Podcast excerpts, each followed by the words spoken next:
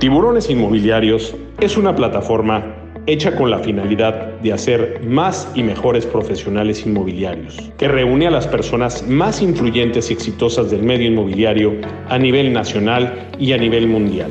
Te invitamos a nuestros foros virtuales de tiburones inmobiliarios todos los martes y jueves a las 10 de la mañana por YouTube. Te esperamos. Muy buenos días amigas y amigos, queridos tiburones, qué gusto saludarlos. Estamos muy contentos de estar ya aquí en el foro 193 de tiburones inmobiliarios, nuestro foro virtual. Y hoy con un, bueno, o sea, no nos alcanza la alfombra roja que quisiéramos poner para tan distinguidas personalidades que tenemos el día de hoy. Quiero darle la bienvenida a mi querido amigo Guillermo Escamilla, quien es presidente del Colegio del Notariado Mexicano. Muchísimas Muchísimas gracias, mi querido Memo, por estar nuevamente en Tiburones Inmobiliarios. Ha sido, eh, pues, un tiburón con nosotros y pues has estado varias veces en esta tu casa. Bienvenido nuevamente, querido Guillermo Escamilla. Muchísimas gracias, Tony. Me, me, siento así en mi casa. Gracias, gracias por, por la oportunidad de seguir dialogando y además la oportunidad de que hoy dialoguemos entre amigos, entre colegas eh, algunos, algunos temas muy importantes relacionados con la NOM 247 que entra en vigor ya en los próximos días. Muy bien, mi querido Memo. Oigan, pues sí, va a estar buenísimo porque vamos a poder hablar de la NOM 247 vista desde el punto de vista de los notarios valga la redundancia. Bueno, damos la bienvenida también a José Ángel Fernández, quien es notario número 217 de la Ciudad de México. ¿Cómo estás, José Ángel? Muy buenos días. gracias. Muy buenos días a todos. Ahí veo, veo, que tienes atrás tu colección. Mira, siempre, siempre aquí en Tiburones Inmobiliarios vemos que mucha gente pone sus libros atrás, pero a ti te vemos así como medio combinado entre libros y colección de algo. Eh. Sí, correcto, de mapas antiguos. Ándale, qué padre. Igual que tú tienes un mapa atrás. Padrísimo, padrísimo. Bienvenido, mi querido notario. Gracias por estar aquí con nosotros. Bueno, damos la bienvenida también a Carlos Cataño, notario número 51 de la Ciudad de México. Bienvenido, mi querido Carlos, ¿cómo estás? Ay, creo que no sé si salió, ya se, ya se nos rajó, ahí está, ya. ¿Cómo estás, Carlos? Buenos días, bienvenido. No, aquí estamos, no me daban, no me daban foco. Muchas gracias por la invitación, la verdad es que es un honor estar aquí con nuestros colegas y contigo compartiendo este foro y bueno, pues dando la perspectiva notarial de lo que es la NOM 247 SA, SE 2021 y por supuesto, bueno, pues eh, eh, con, todo el gusto de participar y de, hacer una plática enriquecedora para todos. Gracias. Excelente, mi querido Carlos, bienvenido. Y bueno, damos también la bienvenida a Daniel García, quien es notario número 22 de la Ciudad de México. Daniel, muy buenos días, ¿cómo estás? Hola, ¿qué tal? Muy buenos días, buenos días a todos. Tony, mucho gusto en conocerte. Un honor estar en este foro. Eh, lo he seguido desde hace unos meses ya. Yo recientemente me hice notario, entonces toda esta cuestión respecto de los foros inmobiliarios me ha sido de mucha, mucho interés para mí y repito, un honor estar aquí con todos ustedes y con, contigo y con mis colegas. No, hombre, al contrario, el honor, el, honor, es nuestro. Estamos muy contentos de que estén aquí con nosotros y, bueno, pues vamos a, poder hablar de eh, este tema que pues es un tema muy, eh, pues muy, yo no quisiera llamarlo complejo, yo quisiera llamarlo, pues es un tema de actualidad, es un tema de, eh, que debemos de saber todos nosotros y, bueno, pues ya no quiero eh, perder más el tiempo porque sé que vamos a poder eh, hablar mucho al respecto. querido Memo, yo quisiera que nos dieras desde tu perspectiva rápidamente qué es la NOM 247 en tu punto de vista. Eh, muchas gracias, Tony. Eh, me gustaría hacer el contexto de cómo llegamos al día de hoy y, cómo se formó esta NOM 247. Claro, con mucho gusto. Eh, la Secretaría de Economía es la dependencia del gobierno federal que a su vez tiene una dirección que es la Dirección General de Normas, que en aquel momento estaba, el titular era nuestro amigo Alfonso Guatirrojo, que creo que anda por aquí, y le mando un, saludo con mucho afecto y, lo felicito. este, por el gran trabajo. A ver, si, a, ver si, a, ver si, Alfonso, ya estás por acá, este, pues para, para felicitarte. Eh, los voy a interrumpir todo el, toda la mañana, así que de una vez me disculpo con todos ustedes. Eh, por las interrupciones que haga, pero esto se trata, es, una, es como una plática de amigos, es como si estuviéramos en un, en un café o en un restaurante. Eh, Alfonso, si ya estás por acá, bienvenido eh, y muchísimas gracias por todo lo que has, hecho con, con, esta norma. Adelante, mi memo, perdón por interrumpir. Y entonces, el, eh, Alfonso integró en, en base a, su experiencia, a su equipo, un, un gran grupo de trabajo con distintos actores que intervienen en el proceso de adquisición, edificación, desarrollo de vivienda en el país. Así estábamos en ese grupo, eh, desde luego notarias y notarios, desde luego desarrolladores de vivienda, instituciones de vivienda, organismos nacionales de vivienda, eh, eh, la Cámara Mexicana de la Industria de la Construcción, promotores inmobiliarios, es decir, lo, que, lo que hizo Alfonso y el equipo de él, que, llevaba la química Rebeca, fue, a ver, esto es lo que queremos plantearles y esto es lo que queremos, eh, sobre eso queremos escucharlos para juntos ir construyendo una norma oficial mexicana que esté destinada a la promoción y comercialización de inmuebles destinados a vivienda, no solamente casas, departamentos, pero también terrenos que vaya, sobre los cuales vayan a ser edificadas las viviendas. Y a eso, y eh, después de un proceso que que, se prevé en la ley, se llega a la expedición de dos momentos. El primero, una publicación previa de lo que va a ser la norma oficial mexicana para que quienes no intervinieron en los grupos de trabajo hagan sus comentarios, se vuelva a dialogar y posteriormente quede publicada la norma el pasado 22 de marzo. Ahora es muy importante, muy importante señalar que eh, la Secretaría de Economía, la Ley Federal de Protección del Consumidor, tiene ciertos destinatarios de la norma y vamos a dividirlo en dos. ¿Quiénes son los proveedores o quiénes son los obligados a respetar esa norma como eh, aquellos que van a proporcionar el bien o servicio y quiénes son los beneficiarios de la norma, que son aquellos que van a recibir el bien o servicio. Y en este caso tenemos como proveedores a quienes habitualmente y bajo una perspectiva mercantil, es decir, empresas o comerciantes que se dediquen preponderantemente al desarrollo de vivienda, así como los promotores de agentes inmobiliarios. Van a ser este, quienes van a tener que cumplir con ciertos aspectos derivados de la NOM, desde luego también el notariado y todo eso para el beneficio del consumidor, quien también tiene que seguir ciertas reglas y ejercer ciertos derechos conforme la misma NOM lo va señalando. Ahorita Carlos refería la denominación de la NOM. La NOM es norma oficial mexicana, que es la número 247 de la Secretaría de Economía y cuyo diálogo comenzó en el año 2021. Esa es la manera en la que podemos encontrar esta norma. Para efectos prácticos, la NOM 247.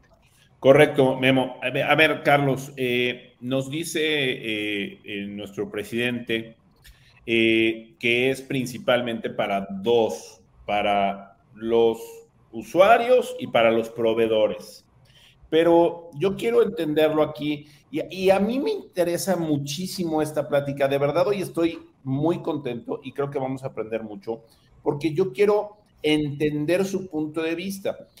Yo he estudiado la norma muchísimo tiempo. Ahorita, de hecho, hasta hay un libro que ya publicó Carmen García Cosío que ahorita se los vamos a mostrar, que está muy interesante.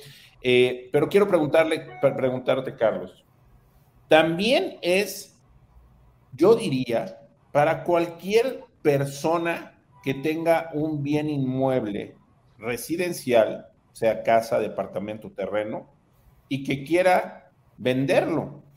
O sea, no solamente lo pondría en esos dos, sino también pues aplica para, para este tipo de, de, personas comunes y corrientes. ¿Lo ves desde ese punto de vista tú como notario, Carlos? No, de, ninguna, de ninguna manera, Tony. Y eso creo que es la gran confusión que se ha venido dando con los asesores inmobiliarios. Eh, inmobiliarios hemos estado en algunos foros eh, presenciales donde nos, nos han dicho pues esto y no, no hay una coincidencia para que la no me aplique tiene que existir una relación de consumo y hay que distinguir muy bien quiénes son los, los sujetos obligados eh, por la NOM y que son los proveedores.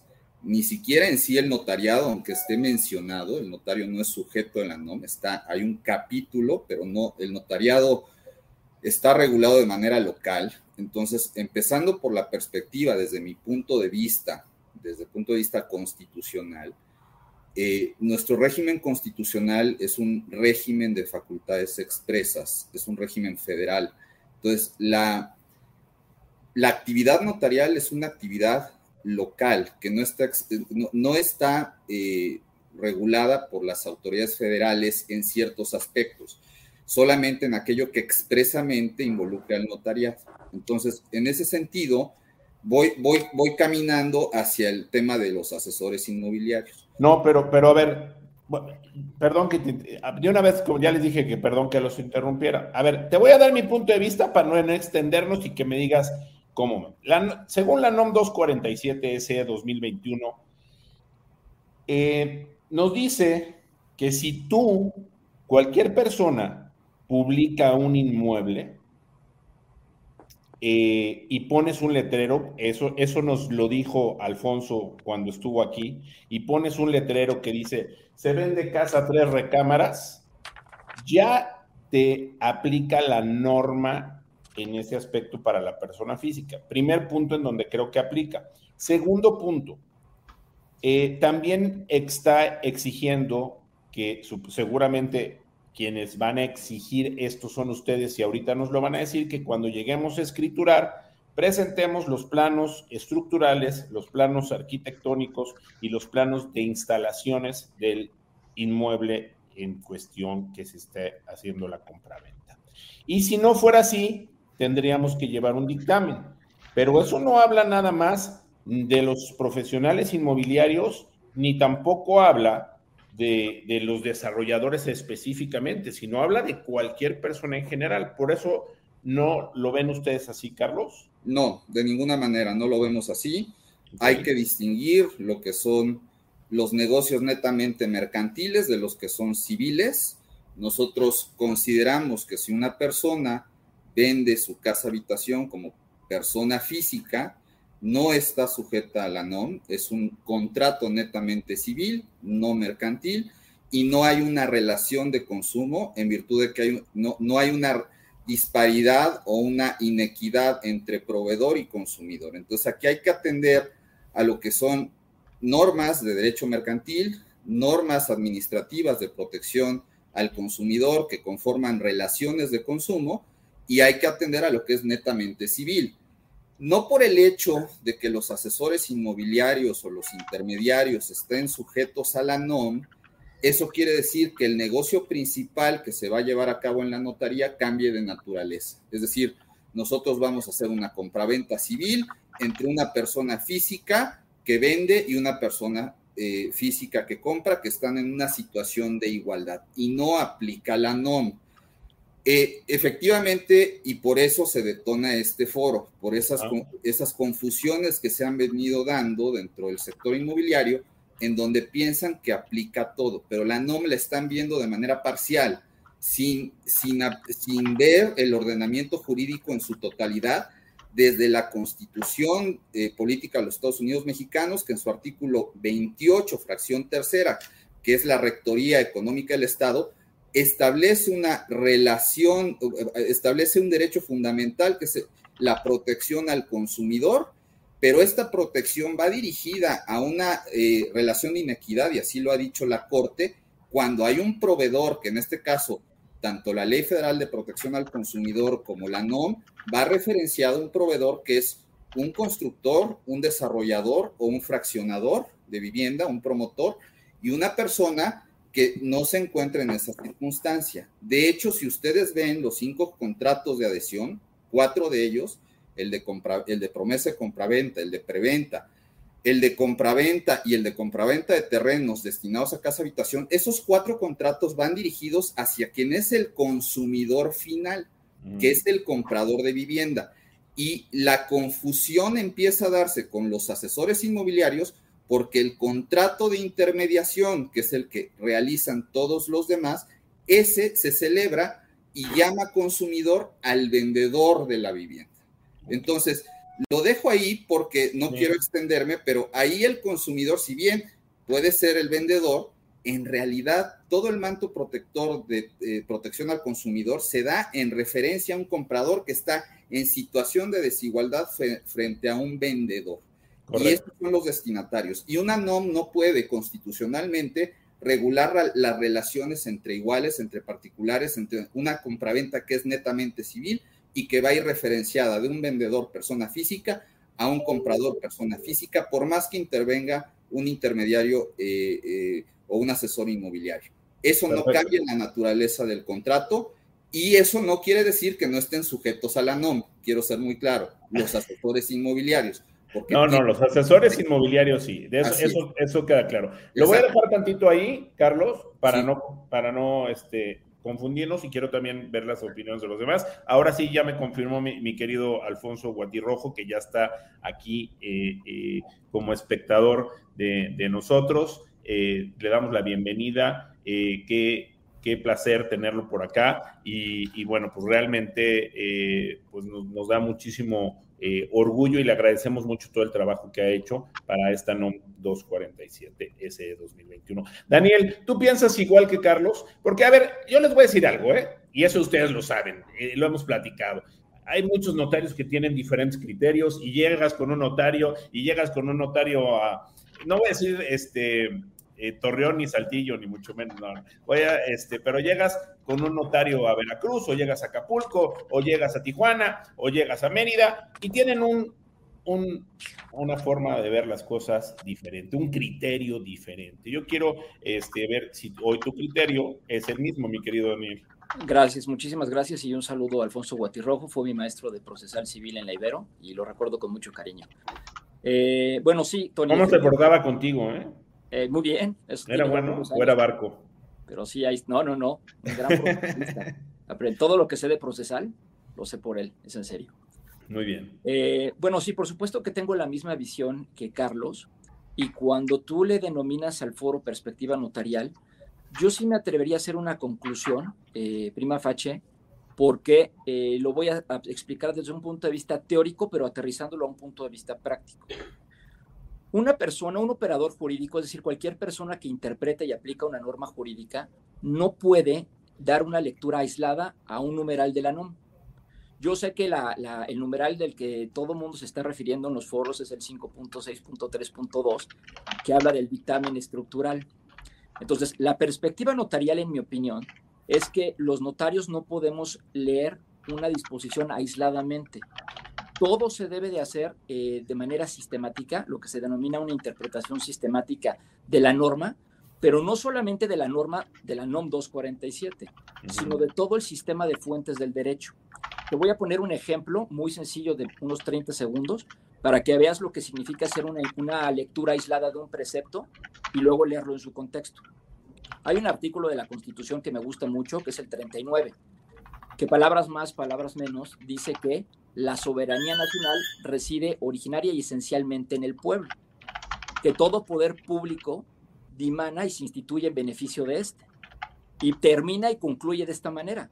El pueblo en todo momento tiene el inalienable derecho de alterar o modificar la forma de su gobierno. Yo leo ese artículo, Tony, aisladamente y digo, pues es un derecho que me da, una, un derecho constitucional que me permitiría ir a la, al zócalo de la ciudad y en asamblea deliberativa a mano, al mano alzada, determinar que la persona que está ahorita ocupando Palacio Nacional se vaya, ¿no? Porque tenemos un derecho a la revolución, leído o interpretado aisladamente ese precepto, pero ese precepto se tiene que interpretar en conjunto con los otros artículos de la Constitución que hablan que México es una república representativa, democrática y federal y que la soberanía nacional se ejerce a través de los poderes de la Unión. En esa interpretación sistemática de, todos estos preceptos, me dice que no hay, no en todo momento el pueblo puede cambiar eh, la forma de su gobierno, hay que estar a los plazos constitucionales previstos. Lo mismo ocurre con la NOM 247. Si leemos este, este, este numeral, que es el 5.6.3.2, y lo leemos aisladamente, parecería que todo vendedor, propietario vendedor, tiene que, eh, vivienda, tratándose de vivienda usada, tiene que prestar el dictamen, lo tiene que presentar el dictamen estructural o si no se va a tener que, eh, o vamos a estar en un supuesto de multas, eh, o inclusive, como decimos los abogados, lo vamos a sacar del comercio ante la imposibilidad para obtenerlo. Pensemos en muchas viviendas usadas que están en Ciudad de México y que ningún DRO se va a atrever a emitir un dictamen estructural. Entonces, lo que voy y concluyo rápidamente. Este, este numeral de la NOM se tiene que leer a partir de los numerales a los que pertenece, que es desde el 5, que es información y publicidad, el 5.6, que habla específicamente de información, el 5.6.3, que habla de protección civil, y ahora no termina solamente en la interpretación o en la lectura armónica de toda la NOM. La NOM es un complemento de la Ley Federal de Protección al Consumidor. Entonces, toda la lectura y la perspectiva notarial es, tengo que interpretar este precepto o este numeral de la NOM en conjunto con toda la NOM, con la Ley Federal de Protección al Consumidor, con su reglamento y, como bien dice Carlos, con el sustento constitucional que tiene en el tercer párrafo del artículo 28 que, prevé el derecho humano a la protección del consumidor. Y todo una piedra angular que se llama relación de consumo, que a partir de eso se hace todo el andamiaje normativo de la protección al consumidor. Esta relación de consumo se debe de entender siempre entre un proveedor y un consumidor destinatario final del bien o servicio. Esa es una explicación un poquito teórica, pero esa es la que tenemos en, mi concepto los notarios, no solamente con la NOM, sino con cualquier norma jurídica. Ok, me, gusta mucho lo que me dices y quiero, eh, a ver, quiero irme con, José Ángel y entender un poquito esto, José Ángel, desde este punto de vista. A ver, después me voy, me voy a regresar, eh, pero este, está muy interesante. Gracias a toda la gente. Háganos sus preguntas. Voy a tratar de, dar preguntas. Váyanse pidiendo las tortas porque este foro va para largo. Eh, a ver, José Ángel, quiero entender un poquito lo que dijo Carlos y lo sostuvo Daniel. Eh, la NOM, digamos que es la estructura, la reglamentación de, del juego inmobiliario residencial. Sin embargo, existe un código civil que es en el cual ustedes están sustentando eh, las relaciones de operaciones entre particulares. Así quiero entenderlo, o sea, que no solamente aplica la NOM, sino también está aplicando desde el punto de vista del Código Civil. ¿Es correcto, José Ángel? No solamente del Código Civil, es correcto, Tony, pero no solamente del Código Civil. Ajá. La NOM aclara o establece requerimientos técnicos en cualquier materia comercial, si lo quieres llamar así. Tanto la dimensión de un tornillo como probablemente el ejercicio libre de un comercio inmobiliario. Oye, o como un avión, ¿no? O como un avión, es decir, es la naturaleza de la NOM, pero por encima de la NOM, pues desde luego están, está la ley, están las constituciones y las leyes, no solamente el Código Civil, también hay reglamentos de construcciones, también hay ley de desarrollo urbano, hay ley de asentamientos humanos, y vivimos en un maravilloso estado federal en el cual pues hay 32 códigos civiles, hay leyes municipales, hay reglamentación en el ámbito local en materia de construcciones, no es lo mismo el suelo en Oaxaca que en Sonora y en consecuencia eh, tenemos que encontrar en dónde la NOM es aplicable y para quién es aplicable. Me dicen, a ver, eh, todos aquellos que nos dedicamos, todos los que somos tiburones inmobiliarios, no nos aplica la NOM. Sí, sí, se aplica la NOM. A todos. A todos, en parte, no en todo. Pues a mí me queda muy claro que el concepto 3.36 dice claramente que proveedor es el promotor o persona que intervenga en la asesoría y venta al público de vivienda o de estas viviendas, habrá que ver cuáles, si son habitacionales o no. De consecuencia, en algo les aplica. Claro que les aplica. Si yo me considero un tiburón proveedor, pues ¿quién es mi consumidor? Como lo dijo Carlos, pues el que quiere vender. Y entonces a él tengo que respetar ciertas disposiciones de Ley Federal del Consumidor, de Código Civil en cuanto a prestaciones de servicios profesionales, pero también en un contrato de adhesión en el cual establezca las reglas muy claras del juego de qué voy a comercializar, cómo, cuánto, en qué valores y cuál será mi comisión, etcétera. En esa parte no, no me puedo abstraer del, del cumplimiento de la NOM. Por ahí en otra parte de la NOM nos habla de que todos, todos y cada uno de los proveedores, también los tiburones, no pueden discriminar. Entonces yo no voy a comercializar tu casa porque le, voy le vas al Cruz Azul, pues es un acto de discriminación. Y desde luego que te aplica la NOM en ese sentido también. No puedes hacer una publicidad, una publicidad que vaya en contra de la NOM, aunque no seas desarrollador de vivienda. Si eres un promotor, desde luego que tienes que cumplir a pie juntillas con la NOM y tienes que poner tu teléfono, y tienes que poner tu dirección y, y solamente si ofreces asesoría en materia de crédito, en algunos casos podrás poner los logotipos de los institutos de vivienda, como dice la NOM. Eso sí los obliga. Pero desde luego, en el ámbito ya del instrumento público, del contrato de compraventa formal, pues ahí no. No, no tienes ni por qué pedirme que agregue un dictamen estructural ni una licencia de construcción de una casa en el centro histórico de 1920, ¿qué crees? No había licencias de construcción en 1920. Y eso no quiere decir que el inmueble esté fuera del comercio. A ver, esta, me, voy a quedar, me voy a quedar con, esta, con esta pregunta, que no la voy a hacer ahorita, porque, porque no quiero confundir. Es, es un tema muy, muy complejo que tenemos que ir paso a paso. Pero me voy a quedar con la pregunta de para quién sí va a aplicar ese dictamen, ¿eh? Ahorita lo... ah, desde luego, y, es muy clara la, la norma en ese sentido. Okay. Si tú tienes una casa habitación y como promotor, promotor colocaste una venta entre un vendedor y un comprador y tienes por ahí un dictamen estructural y quieres que lo agregue al cuerpo de la escritura, lo agrego. Pero no tengo que agregarlo, porque a mí me aplican disposiciones que se llama Ley del Notariado para la Ciudad de México, cualquier entidad, Código Civil, Código Fiscal de la Ciudad de México, Ley del Impuesto sobre la Renta, que desde luego van mucho más allá que, estas, que esta norma que establece características exclusivamente técnicas en cuanto a la relación comercial que se puede dar entre los consumidores y los proveedores. Todos los demás que estamos aquí y se llaman bancos y se llaman institutos de vivienda y se llaman notarios, desde luego que tenemos que cumplirlo, pero no es un cuerpo monolítico que se tiene que cumplir todo en todos los casos. Estamos casi, casi al caso concreto con reglas, desde luego, muy claras y generales. esto está, se está poniendo muy, muy bueno, porque yo quiero decirles algo este, con con mucho respeto y con mucho cariño. Yo le hice las preguntas, esta misma pregunta se la hice al subprocurador de Profeco en su momento y se la hice a, Alfonso Guatirrojo y dijo que sí aplicaba, ¿no? Entonces, este, está padrísimo el foro porque nos está prestando, nos está presentando una, un, un punto de vista desde ustedes, desde, desde los notarios, ¿no? Entonces, a ver, vamos a empezar por el principio, mi querido Memo.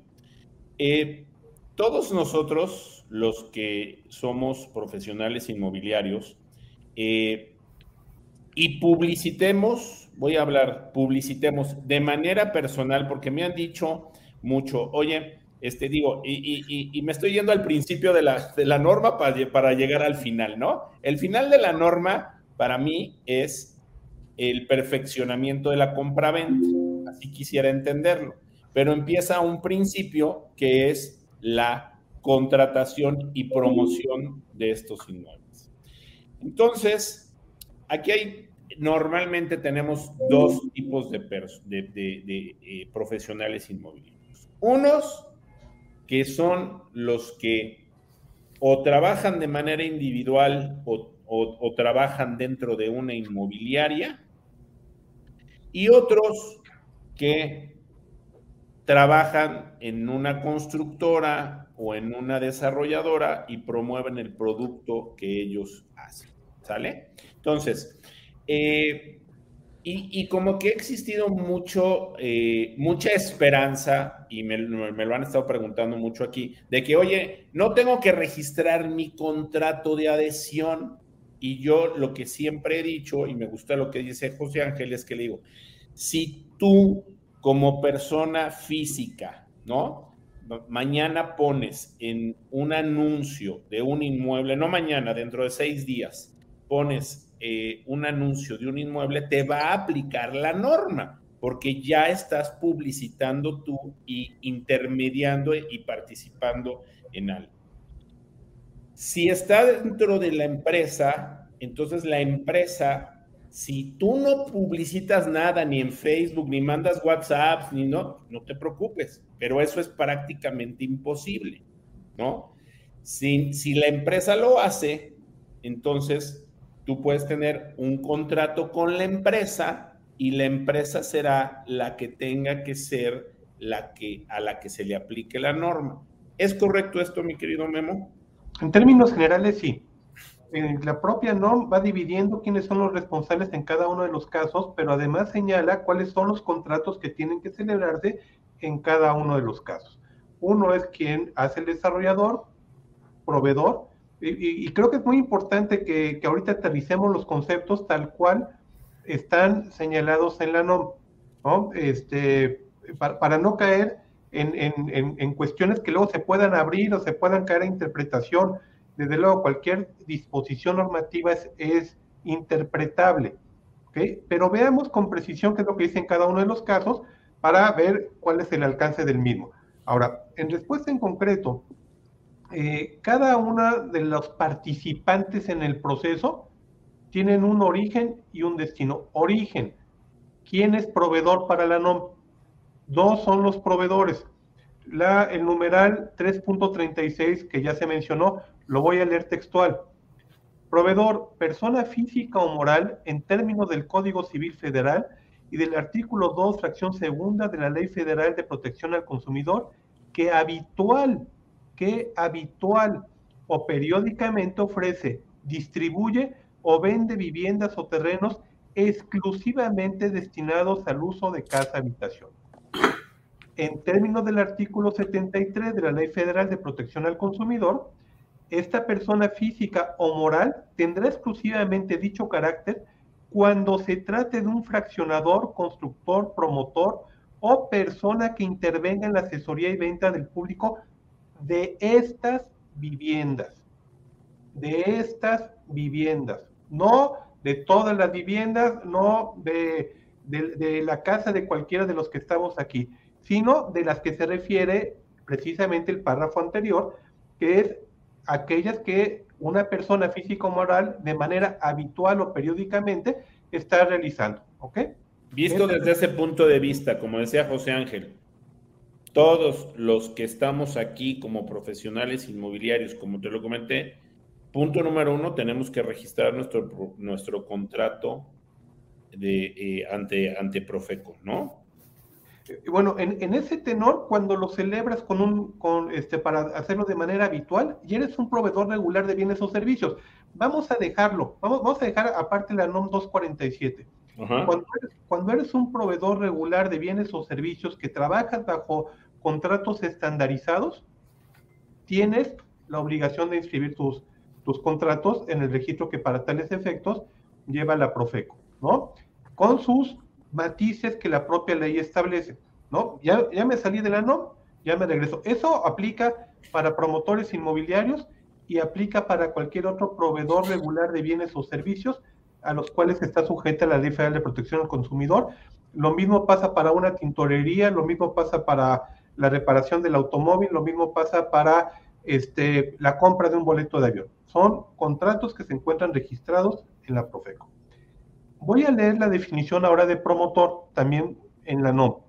Promotor es la persona física o moral dependiente o autorizada por el proveedor o concesionario de ventas que periódica o habitualmente se dedica a la, actividad económica de promoción de compraventa de inmuebles destinados a casa habitación.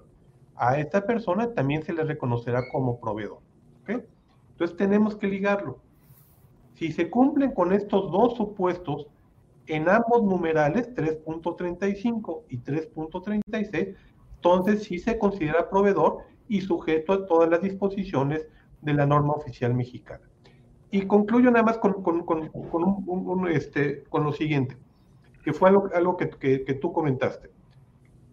Tenemos opiniones distintas en el notariado en la medida en que cada quien ejerce de forma libre la profesión, como sucede con los profesionales inmobiliarios, con las y los profesionales inmobiliarios. Alguna cuestión de visión, pero también tenemos, al igual que los profesionales inmobiliarios que están asociados o que se encuentran eh, eh, bajo una misma visión, tenemos perspectivas iguales de aplicación de ciertas normas. A eso le podemos denominar criterios. Y en el Colegio Nacional de Notariado Mexicano, como sucede en el Colegio de la Ciudad de México y en lo de cada una de las entidades, cuando hay eh, este, situaciones como estas, generamos un criterio general de actuación para que precisamente nosotros al ejercer el notariado pidamos o exijamos o no pidamos o no exijamos ciertas cosas. En el caso de, los planos en concreto, no se tienen que pedir los planos estructurales de instalaciones, etcétera, no se tienen que, que, solicitar, no por el notario, es obligación del proveedor darlos cuando sea precisamente un desarrollador habitual de vivienda. Y hay una, una figura que quizá no hemos tomado en cuenta en todo esto. Hay las denominadas unidades de inspección, o vamos a decirle los verificadores. Ellos son quienes podrán, antes de llegar a la notaría, este, a solicitud del proveedor, a solicitud del desarrollador, ver si se cumplió o no se cumplió, vamos a llamarle así, con las disposiciones generales de la norma. Y podremos ya nosotros este, pedirle una declaración al proveedor, al desarrollador, en el sentido de que cuenta con un eh, este, dictamen o con una opinión de una unidad eh, de inspección en cuanto al cumplimiento de la norma o no lo tiene. Y ya como una declaración. Y eso lo que resuelve es el destinatario de, la obligación para la NOM lo cumplió o no de acuerdo a alguien más. que se va a hacer? Eh, un, responsable intermediario. Entonces, no nos compliquemos mucho, veamos si es proveedor o no y si eres destinatario o no de la norma. Ok. A ver. De manera habitual, este, solamente que intervengan desarrolladores de vivienda, en términos generales, los promotores inmobiliarios van en relación a ellos tener que celebrar un contrato y cumplir con ciertas disposiciones. Lo que es la actividad de, eh, o la venta de una persona física que está vendiendo su única casa habitación, pues no aplica bajo los mismos principios. Ok. Este. Voy a hacer una pregunta y a ver quién me la, quién me la contesta, que, fue la que le decía a José Ángel. Entonces, eh, los em, desarrolladores pues, son, son vivienda nueva principalmente, ellos no venden vivienda usada, prácticamente, salvo que se les haya quedado alguna, la hayan rentado y luego la vendan, pero prácticamente es vivienda nueva. Y en este caso, pues ellos cuentan con todos los planos y, con, y, no, pues te los entregarán a la notaría, como normalmente lo hacen la gran mayoría de los desarrolladores, que sí, que sí, digamos, son bastante ordenados en este aspecto. Pero entonces, ¿para quién aplicaría el dictamen? El dictamen que viene en la norma. O sea, dice, si vas a vender, tienes que entregar los planos o el dictamen. Para quién, mi pregunta sería, y quien, quien quiera de los cuatro contestármela, ¿para quién aplicaría entonces el dictamen? Nos vamos a, si me permiten, nos vamos a, algo muy casuístico, pero te voy a poner un ejemplo, ahora sí que soy de la Ciudad de México. Eh, Espero que le vayas al Cruz Azul. Eh, le voy a los Pumas, pero mm. bueno, soy de la Universidad Nacional. Nadie es perfecto. Nadie es perfecto. Así eh, es. Este, a ver, eh, el próximo lunes entra para efectos prácticos la norma en vigor, digo, entra el 17, pero para todos los efectos el lunes empezará a aplicarse. Y curiosamente ese mismo día se cumple un año más del sismo del año 2017 y del año del año 85. 326 edificios fueron dañados por el sismo, según los datos de la Comisión de Reconstrucción de la Ciudad de México. Y tengo a un empresario constructor que adquiere un edificio para rehabilitarlo, hacerlo condominio y venderlo. Se me ocurre que tal vez en ese caso por ser un desarrollador de vivienda que compró un edificio de productos, lo rehabilitó y ahora lo va a poner en venta, podríamos estar en ese sujeto. Así de casuístico podemos acabar. La jefa de gobierno, nuevamente Ciudad de México, ni modo, estableció que para efecto de los 3.2 millones de metros cuadrados de oficinas vacías en la Ciudad de México, se iban a dar facilidades para la reconversión. Lo mismo hizo Querétaro, si no me tengo entendido, y parece que en alguna parte de Nuevo León. Y entonces voy a agarrar un edificio de oficinas y lo voy a limpiar y le voy a poner baños y tubería. Y luego lo voy a hacer condominio y lo voy a vender como vivienda, aprovechando las facilidades del gobierno de la ciudad para la reconversión. Se me ocurre que en ese caso sí. Pero si yo mi casa en la colonia del Valle la pongo en venta y te contrato y seguramente la venderás en tres días, desde luego que no te voy a decir que como vendedor me vas a tener que hacer la maqueta de la casa y hacer un dictamen estructural y etcétera y etcétera. Entonces, no sé si con eso respondo a la pregunta. Creo que estaremos en supuestos en los cuales sí, y esa es la razón de ser de este enorme trabajo que, que hizo principalmente eh, Liceo Guati Rojo y todo su equipo, pero participamos durante dos años un mundo de personas en los cuales pues poniéndose a pensar, podemos estar en algunos supuestos en los cuales sí se requerirá. Por regla general, te respondería no. Pero bueno, encontraremos casos en los cuales sí. Ok. A ver, entonces. Perdón. Adelante, Memo, adelante. Eh, otra vez, me, quiero, ya fue muy claro, eh, José Ángel, en, los, en ciertos supuestos, ¿no? Que, que al final del día hay que atender de una manera específica. Pero en la cuestión del dictamen, yo me regreso a lo que dice la, la NOM. Este, el numeral 5.6.4, o el 5.6.2 y el punto 4. Habla del proveedor. Ya nos referimos a quién es el proveedor, al desarrollador de vivienda. Dice, el proveedor debe poner a disposición del consumidor, no a del notario. El proveedor debe poner a disposición del consumidor los planos estructurales, arquitectónicos y de instalaciones o en su defecto un dictamen, ¿ok? Pero es el desarrollador, no en ese, en, el supuesto que habla José Ángel, con el que utilizó hace un momento, en el inmueble de 1928 que está en el centro histórico, pues no, no, no, está siendo llevado a cabo por un desarrollador, o en la, en, en la venta de mi casa, que es la casa de cada uno y cada uno de ustedes. No, es solamente para el proveedor en los supuestos considerados en la NOM. Eh, lo mismo pasa con licencias, permisos de autorizaciones. El proveedor es el que tiene que poner a disposición del, proveedor, del consumidor aquellas licencias, ya de manera física o digital. Entonces, en cada uno de esos supuestos es lo que tenemos que enlazar, ¿ok?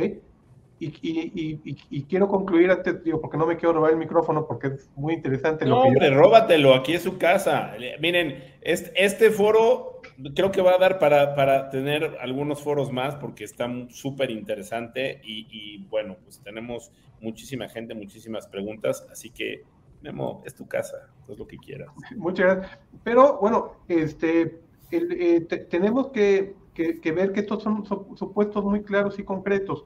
Eh, si nosotros lo queremos ampliar, pues ya es por decisión de las partes. El, notario no te va a pedir un documento que sea inútil.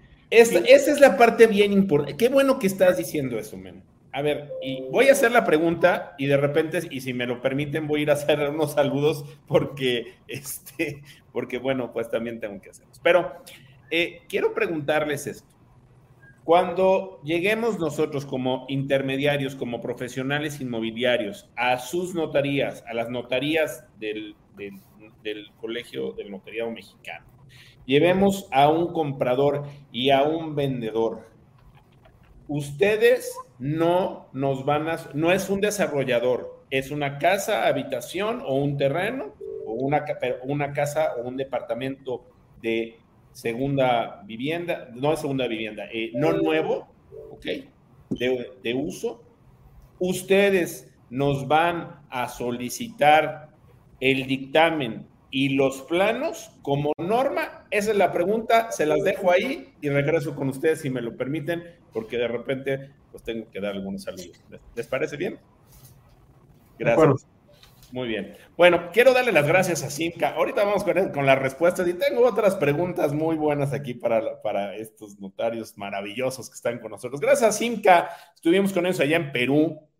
Venimos regresando del Congreso de COIPRI de eh, ASPAI, la Asociación de Profesionales eh, eh, Inmobiliarios de, del Perú. Y ahí estuvo Simca también. Muchísimas gracias a Simca. Y si estás haciendo ya negocios con Simca, pues felicidades. Y si no, escanea el código QR y consigue hasta un 6% de comisión solamente por referir en esta gran empresa que está en la Riviera Maya. Y sin que el día de hoy te va a regalar un Chila Weekend en eh, Ipana, que es un desarrollo espectacular que ya está terminado para que vivas lo que, lo que es la experiencia Simca.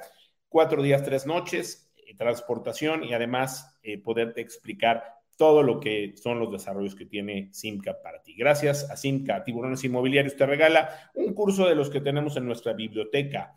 Quiero dar las gracias a Inmobiliaria Expo Exni, que ya eh, que nos va, que nos regala Érico García una entrada para Expo Exni. Muchísimas gracias. Softec, Softec, mi querido Jim Toll, nos regala una suscripción durante 12 meses a su aplicación que está espectacular. También quiero agradecerle a Wigot. Wigot es un centro de negocios inmobiliarios, donde puedes hacer un sinfín de cosas. Te invito a que conozcas Wigot. Eh, tenemos grandes promociones, tenemos grandes cosas. Es un producto maravilloso, es un producto súper especial. Vamos a tener próximamente un webinar para poder explicarles bien. Ah, no, en el 29 de septiembre ahí creo que vamos a explicarles sobre Wigot, que está impresionante, está espectacular. Así que eh, si no has eh, usado Wigot, pues escanea el código QR y ya lo puedes empezar a usar. También le doy las gracias a Carmen García Cosío que nos regala su libro Palabras Mágicas para Vender Casas. Y te recuerdo que tenemos un libro que de verdad te ayuda muchísimo con la norma 247. Se llama, es un libro, ahí está, eh, si quieres tener tu libro en físico, lo puedes escanear y te lo mandan en, físicamente, o bien si quieres el libro eh, de manera eh, virtual, tienes un 20% de descuento, ahí está, se llama No pierdas la magia y cumple con la NOM 247, eh, puedes escanear el código y poner la palabra tiburones inmobiliarios en mayúscula y te otorgamos el 20% de descuento. Muchísimas gracias. Eh, Lilia Saldaña nos regala su libro Kika Puente, hashtag Lady Broker. Muchas gracias, Lilia. Café 19 nos regala un kit de Café 19 y también tenemos eh, una asesoría eh, que te van a dar de coaching que nos regala mi querido Vázquez Bader, eh, se me fue el nombre ahorita, pero bueno, eh, no me pidan mucho que venga un poquito desvelado. Pero bueno, nos tenemos una asesoría, también un coaching que nos regala. Eh, ahorita les digo el nombre. Bueno, recordarles, Salvador Vázquez Bader, Salvador ya está ahí ya me acordé, perdón. Gracias, Salvador. Disculpa, me ven un poquito desvelado, desmañanado. Haz negocio con nosotros, www.tiburonesinmobiliarios.com. Ahí escanea el código QR y puedes hacer diferentes negocios con nosotros. También estamos en nuestras redes sociales. Eh, nos puedes encontrar en todas estas, en TikTok, Instagram, Facebook, YouTube, Twitter y LinkedIn. Y también nos puedes eh, bajar los podcasts de Spotify y en Apple Music. Y si me quieres seguir en mis redes sociales, ahí estoy como Tony Hanna Tiburón, en eh, Instagram y en TikTok, y en Twitter estoy como Tony Hanna Grayer. Hoy por la noche, a las 8 de la noche, pues espero que llegue para hacer el space. Si no, lo van a tener que hacer mis compañeros. Vamos a ver. Creo que no nos vamos a poder tener space hoy, hoy en la noche, pero bueno, ya les avisamos. Si llego a tiempo, con mucho gusto, porque parece que voy a estar volando. Bueno, muchas gracias. Continuamos con el foro y bueno, me quedé con una pregunta muy interesante. Entonces, cuando yo lleve a un cliente, me van a solicitar planos o dictamen y dice Carlos, y dice Daniel, y dicen todos que no. Dicen todos que no. ¿Quién me quiere contestar un poquito al respecto? Adelante, mi querido Carlos.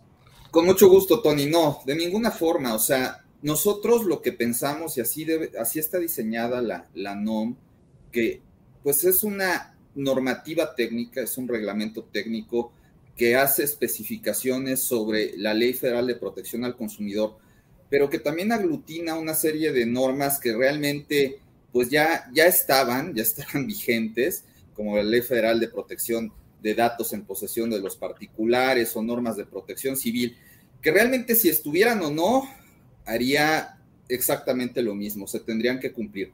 Por supuesto que especifica algunas cosas que son de relevancia para los proveedores y, la NOM aplica para los asesores inmobiliarios, para los corredores inmobiliarios, pero solamente eh, en lo que han dicho ya mis colegas y en nuestra opinión solamente aplica si el asesor inmobiliario actúa en una actividad que sea complementaria o resulte auxiliar de los otros proveedores que son constructores, fraccionadores o em, pues eh, desarrolladores. Si no, realmente no, la, la compraventa es meramente civil y no tenemos por qué exigir más allá de lo que las disposiciones locales ya exigen. De todas formas, hay muchísimas cosas más que cumplir que la NOM, en donde también los asesores pues están involucrados como, como la ley federal para la prevención e identificación de operaciones con recursos de procedencia ilícita, donde ustedes también son una actividad vulnerable, y la NOM no trata nada. O, por ejemplo, sería absurdo que la NOM tuviera que decir que, que el asesor inmobiliario va a dar un comprobante fiscal digital por Internet, ¿no? O sea, todo tiene que verse de una manera integral. La función del notario es una función de control de legalidad, es una función que nos permite a nosotros desde el inicio poder eh, ver, eh, pues, si una persona es proveedor, no, no es proveedor, si en su caso el contrato de compraventa es mercantil o no lo es, si está sujeto o no a la Ley Federal de Protección al Consumidor y a la NOM. Y entonces, ¿cuál sería en principio mi sugerencia? Bueno, acérquense al notario, o sea, acerquen al prestatario del servicio, que es su cliente, al notario Cumplan la NOM en todo lo que dijo José Ángel que les toca cumplir, porque no todo es aplicable a todos, es decir, depende el sujeto, depende el tipo de contrato, y por supuesto aquí, aquí la confusión se da en que pareciera que toda casa habitación usada pues va a ser eh, objeto de la NOM, y no es así. Depende de la naturaleza del contrato que se va a celebrar. Si el contrato es civil, pues estaremos sujetos a normatividad que ya dijo José Ángel, de desarrollo urbano, desde la constitución del régimen de propiedad en, condominio, ustedes lo saben, tendremos que ver y pedir una constancia de que esté eh, el, inmueble al corriente en sus cuotas de mantenimiento y administración, por ejemplo. Al constituir un régimen de propiedad en condominio, tendremos que revisar cuáles son los planes y programas, las normas de ordenación específicas, tendremos que hacer muchas cosas que nosotros como notarios tenemos que realizar. Entonces, si los asesores inmobiliarios tienen duda, acerquen a las partes al prestatario, del, al prestatario de servicio, que es el vendedor y el comprador, para que les podamos resolver esa duda. Pero jamás les vamos a pedir algo que no vaya dirigido precisamente a donde va la NOM, al proveedor, como dijo nuestro presidente nacional, que es un constructor, un fraccionador, un desarrollador. Solamente así. Ahora, ¿Cuál es un poco la preocupación? Bueno, hay, hay dos, dos, contratos de adhesión ya subidos en la página de la, de la Profeco. Y decía yo al principio, se da un fenómeno bien interesante porque en todos los contratos el destinatario final, que, es, que así lo establece como consumidor la Ley Federal de Protección al Consumidor, es el comprador. Pero en el contrato de intermediación que realice el asesor inmobiliario es el vendedor, ¿sí? pero no pierdan de vista que el manto protector de, la, de, toda la regulación y de las relaciones de consumo eh, va dirigido a ambos. Es decir, ustedes tienen que como asesores inmobiliarios, una vez que tienen un cliente, un potencial comprador, también eh, pues asesorarle y, actuar éticamente en todo el proceso y también cumplir la norma en lo que les aplica. Y por supuesto, lo que dijo José Ángel, ¿Hacia dónde va la relación de consumo? Bueno, va hacia la protección del consumidor y el consumidor final es el comprador, entonces no puede haber publicidad engañosa. En eso, por supuesto, les aplica. A ver, aquí ahí van dos preguntas que les voy a hacer y, cada quien que me las, que me las conteste. Eh, primero, ustedes como notarios nos van a exigir a los intermediarios, a los profesionales inmobiliarios, nos van a exigir que les mostremos que la publicidad que nosotros pusimos o hicimos sea, eh, por un lado, eh, pues 100% fidedigna a lo que se está llevando al cabo, a la finalización de esta compraventa. En algún momento los notarios nos van a pedir esa publicidad, nos van a decir, muéstrame que tu publicidad o que lo que tú ofertaste sea exacto a lo que se está llevando al cabo en estos momentos? No, no, no, no terminantemente digo que no. Y eso es un tema que incluso se platicó y muy a fondo en todas las mesas de trabajo y la respuesta es no te lo voy a pedir, pero sí que tal vez, si me atrevo a decirlo, es la única obligación dentro de la NOM extraordinaria para el notario. Si nosotros vemos el título 9, que es la función notarial, no dice nada más que los principios básicos de la función notarial. Prácticamente lo que dice todas las leyes del notariado. Así debemos de actuar los notarios, no porque dice la NOM, sino porque somos notarios. Pero se agregó un parrafito, un parrafito muy sencillo. Y en esa parte final del segundo párrafo dice que las partes firmantes tienen derecho a incluir como antecedente de la misma la evidencia publicitaria respecto de la oferta de los inmuebles. Ergo, si me lo pides, estoy obligado a ponerlo, que es muy diferente a que te lo exijo para llevar a cabo la operación. Pero desde luego con mucho gusto, si las partes, y en ese caso voy a ser muy terminante al decir que las partes son el que vende y el que compra, no el proveedor, sino las partes me dicen, agrega, lo agrego, pero no se lo puedo pedir. eso sí, sí está en la misma no. Ok, ok. Qué interesante esto. Aquí va otra pregunta. Eh, eh, Daniel, a lo mejor me la puedes contestar. Tú me, yo, me vas a exigir a mí como prestador de servicios, como intermediario en la operación, como donde yo tengo a, a un representado que es el vendedor y hay un comprador y llegamos a la notaría, porque pues muchas veces, no, a ver, prácticamente nosotros interactuamos y les, les mandamos las, los, los, los este, antecedentes, les mandamos todo y hasta a veces hasta acudimos con ustedes para ver este, cómo se va a hacer la operación, etcétera, etcétera. Eh, nos vas a exigir el contrato de Profeco, el contrato eh, que tenemos que registrar los profesionales inmobiliarios, eh, el contrato de adhesión ante Profeco, ¿me lo vas a exigir en la notaría? No, es en el mismo sentido que, mis colegas. Eh, me parece que fue nuestro presidente quien lo mencionó. Yo, notario, te voy a exigir al prestatario del servicio lo que las leyes locales o federales me obliguen expresamente. En este caso, creo que la conclusión es la NOM no es aplicable al notario porque no es sujeto obligado, no es destinatario de la norma. Los destinatarios de la norma son proveedor y consumidor. Se prestan muchas confusiones a propósito del tema de intermediación inmobiliaria, como bien dice Carlos, y es al contrato al que te estás refiriendo, pero en lo absoluto. Es más, hay un cambio de nomenclatura cuando estamos en sede administrativa, es decir, en sede de protección al consumidor, que en mi concepto es derecho administrativo. Mucha gente lo confunde cree que el tema de las normas de protección al consumidor se trata de derecho mercantil. No lo es. La protección al consumidor, el derecho eh, humano a la, protección al consumidor, es eh, notoriamente derecho administrativo porque reconoce una situación de desigualdad entre el proveedor y el consumidor. Entonces, la ley federal, su reglamento y las normas oficiales mexicanas, que son complemento de la misma, vienen a eh, terminar una situación de asimetría en la información, de desigualdad, a partir de disposiciones que son más benéficas a la parte débil, que es el consumidor. En ese sentido, eh, los contratos de intermediación o el contrato que tú celebres eh, con el consumidor o con el proveedor, con este caso con el vendedor, persona física, independientemente si determinas que hay o no, le resulta aplicable o no la NOM, yo no te voy a pedir absolutamente nada. Es un cambio de nomenclatura. Sede administrativa es un tema proveedor-consumidor. Cuando pasas a sede notarial, ya es un tema de prestatario y partes, a los cuales el notario tiene que atender em, por igual y sin distinción, tanto al vendedor como al comprador, siendo el vendedor eh, el empresario y siendo el consumidor la persona física o en cualquier esquema o posibilidad que se nos pueda ocurrir. Ahí cambia la nomenclatura, cambia el régimen eh, jurídico aplicable, que eso ahora sí es lo que la ley del notariado nos exige como notarios en cuanto al tratamiento al prestatario.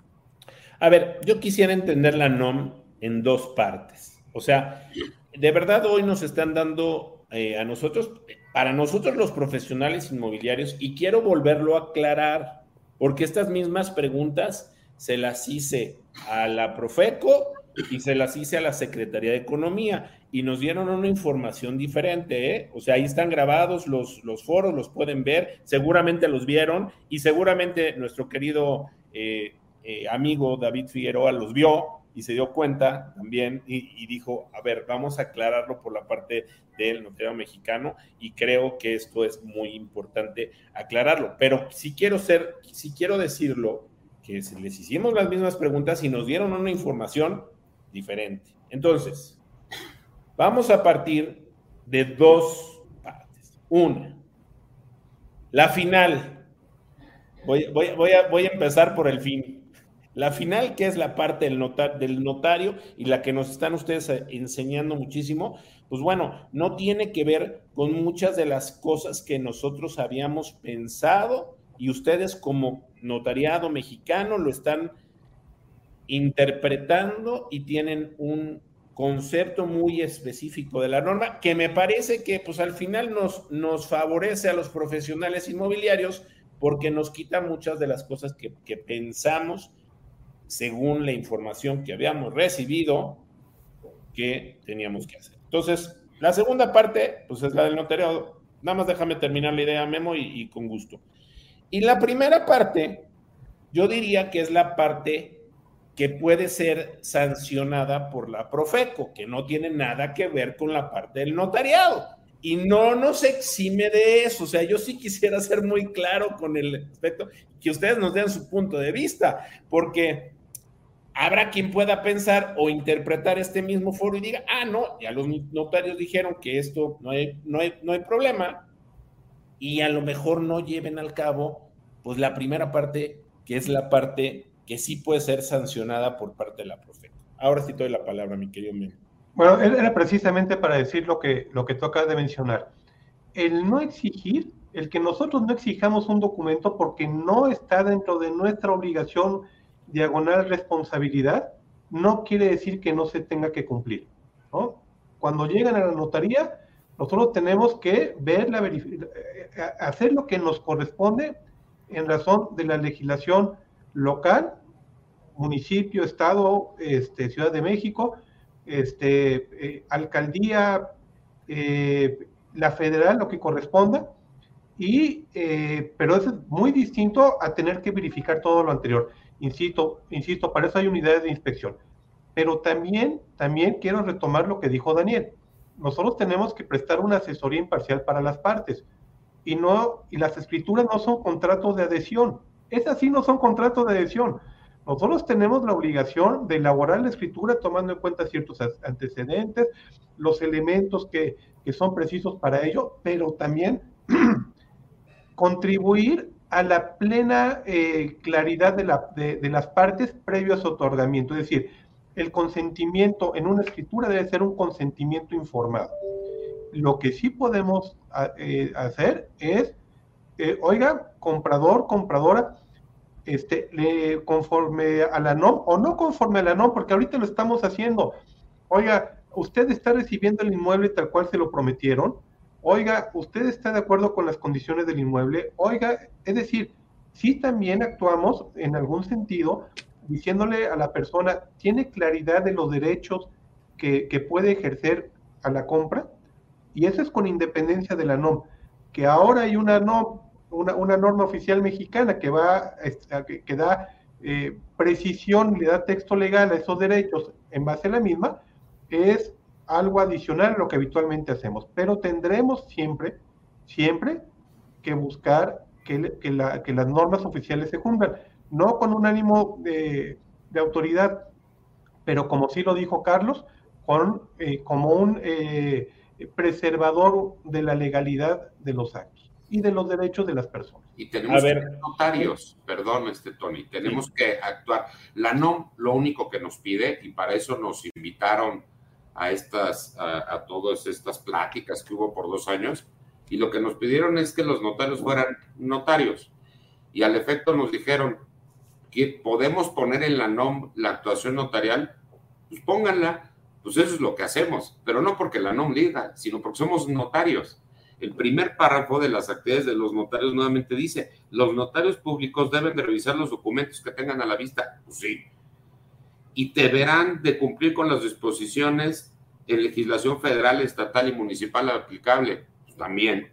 Y deberán de explicar el costo y el desglose de los gastos honorarios impuestos. Desde luego y deberán de enterar, retener y calcular los impuestos y pagarlos. Y deberán de inscribir en el registro público. Sí, sí, sí, ponlo en la NOM, pero no porque la NOM nos obligue. Oye, por ahí pone el de gastos varios que luego ponen las notarías, ¿no? También que nos los desglosen. También dice, dice que debemos de explicar al consumidor la integración de los costos que conlleva la escritura corresponde. Todas esas disposiciones sí están en la NOM, pero perdón, estas disposiciones están en un montón de leyes Claro. Alcance eh, mucho mayor que la no. Oigan, a ver, una pregunta también, y ahorita voy ya con, tengo un chorro de preguntas de la gente, eh, eh, pero, pero esta es una, una pregunta.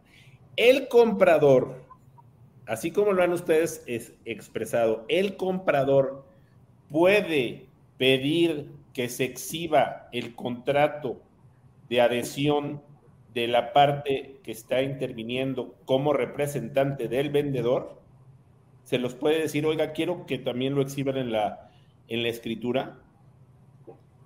De que puede, puede, sí. O sea, porque, a ver, a ver, normalmente nosotros representamos a los, a los vendedores. Sí. El comprador puede decir, oiga, pues yo al señor sí me enseñó la casa, sí me atendió, pero realmente quien está pagando es el vendedor y yo, para mi tranquilidad, quiero que me exhiban Sí, sí, hay que establecer los honorarios y la factura, que por cierto el notario la utiliza para calcular en el impuesto sobre la renta y en consecuencia yo creo que el impuesto sobre la renta esté bien calculado y por eso quiero que agregue el contrato de adhesión. Pues sí, lo agrego. Ok. No lo tengo que pedir. A ver, no la operación, de que lo puedo agregar, lo puedo agregar. Okay. El apéndice será una cosa enorme. Pues sí. pero... Era lo que decíamos, ahora van a chambear más, pero bueno. Oye, Tania, Tania Aviña ha estado muy participativa, ha habido mucha gente que se ha dicho muchas cosas, pero bueno, este, me gusta mucho esta pregunta y dice, ¿qué pasa cuando promovemos vivienda en preventa en donde el desarrollador en su publicidad dice que los acabados y materiales son ilustrativos y pueden cambiar cómo, cómo cumplimos con la norma en ese caso? O sea, estamos hablando de que aquí habemos muchos profesionales inmobiliarios que vendemos producto de desarrolladores y vendemos producto en preventa y que puede ser unos renders, pueden ser unos videos ilustrativos, pueden ser muchas cosas.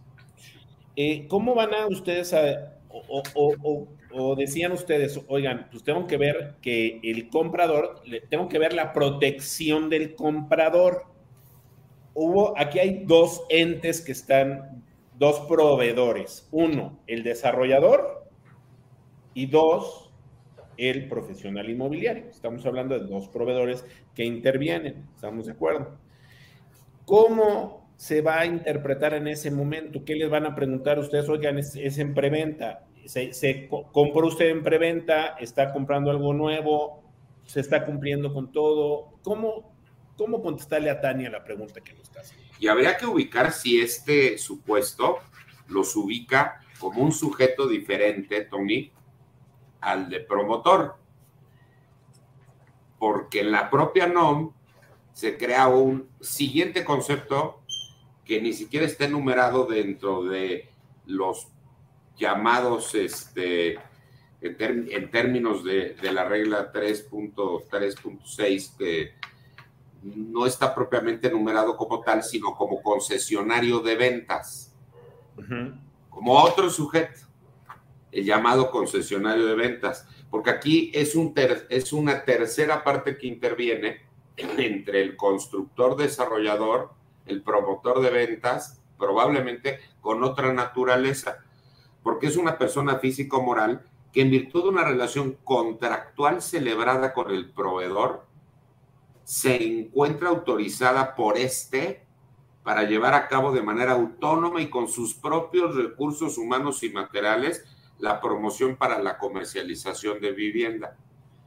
Y entonces tienes como una doble comercialización, la que realiza el promotor y la que realiza este nuevo sujeto, que son ustedes mismos, pero con una cachucha, digámoslo así, llamado concesión. Sí, que es cuando, cuando tú tienes una inmobiliaria o cuando tú te dedicas a hacer esa, intermediación, pero de repente construyes una casita o dos casitas para vender, pues ahí yo creo que es donde entra, ¿no? No, eh, cuando el desarrollador tiene su propia fuerza de ventas, es un supuesto, o cuando el desarrollador te contrata como concesionario de ventas a ti y entonces hay una doble incluso publicidad, la que se hace desde ti y la, la que se hace desde el promotor.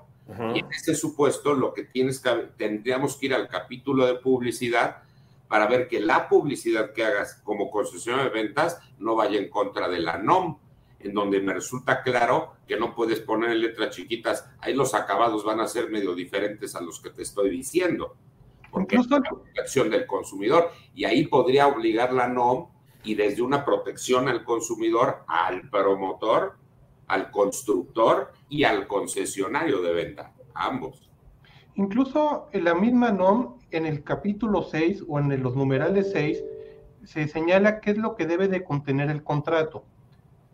Yo coincido con lo que dice José Ángel y yo creo que es un principio general de no estar en una publicidad engañosa si yo te ofrezco ciertos acabados y te pongo, estos pueden cambiar, pues imagínate, no, no, hay una coincidencia en, lo, en, lo, que yo quiero junto eh, en relación a aquello que me, que me estás promoviendo.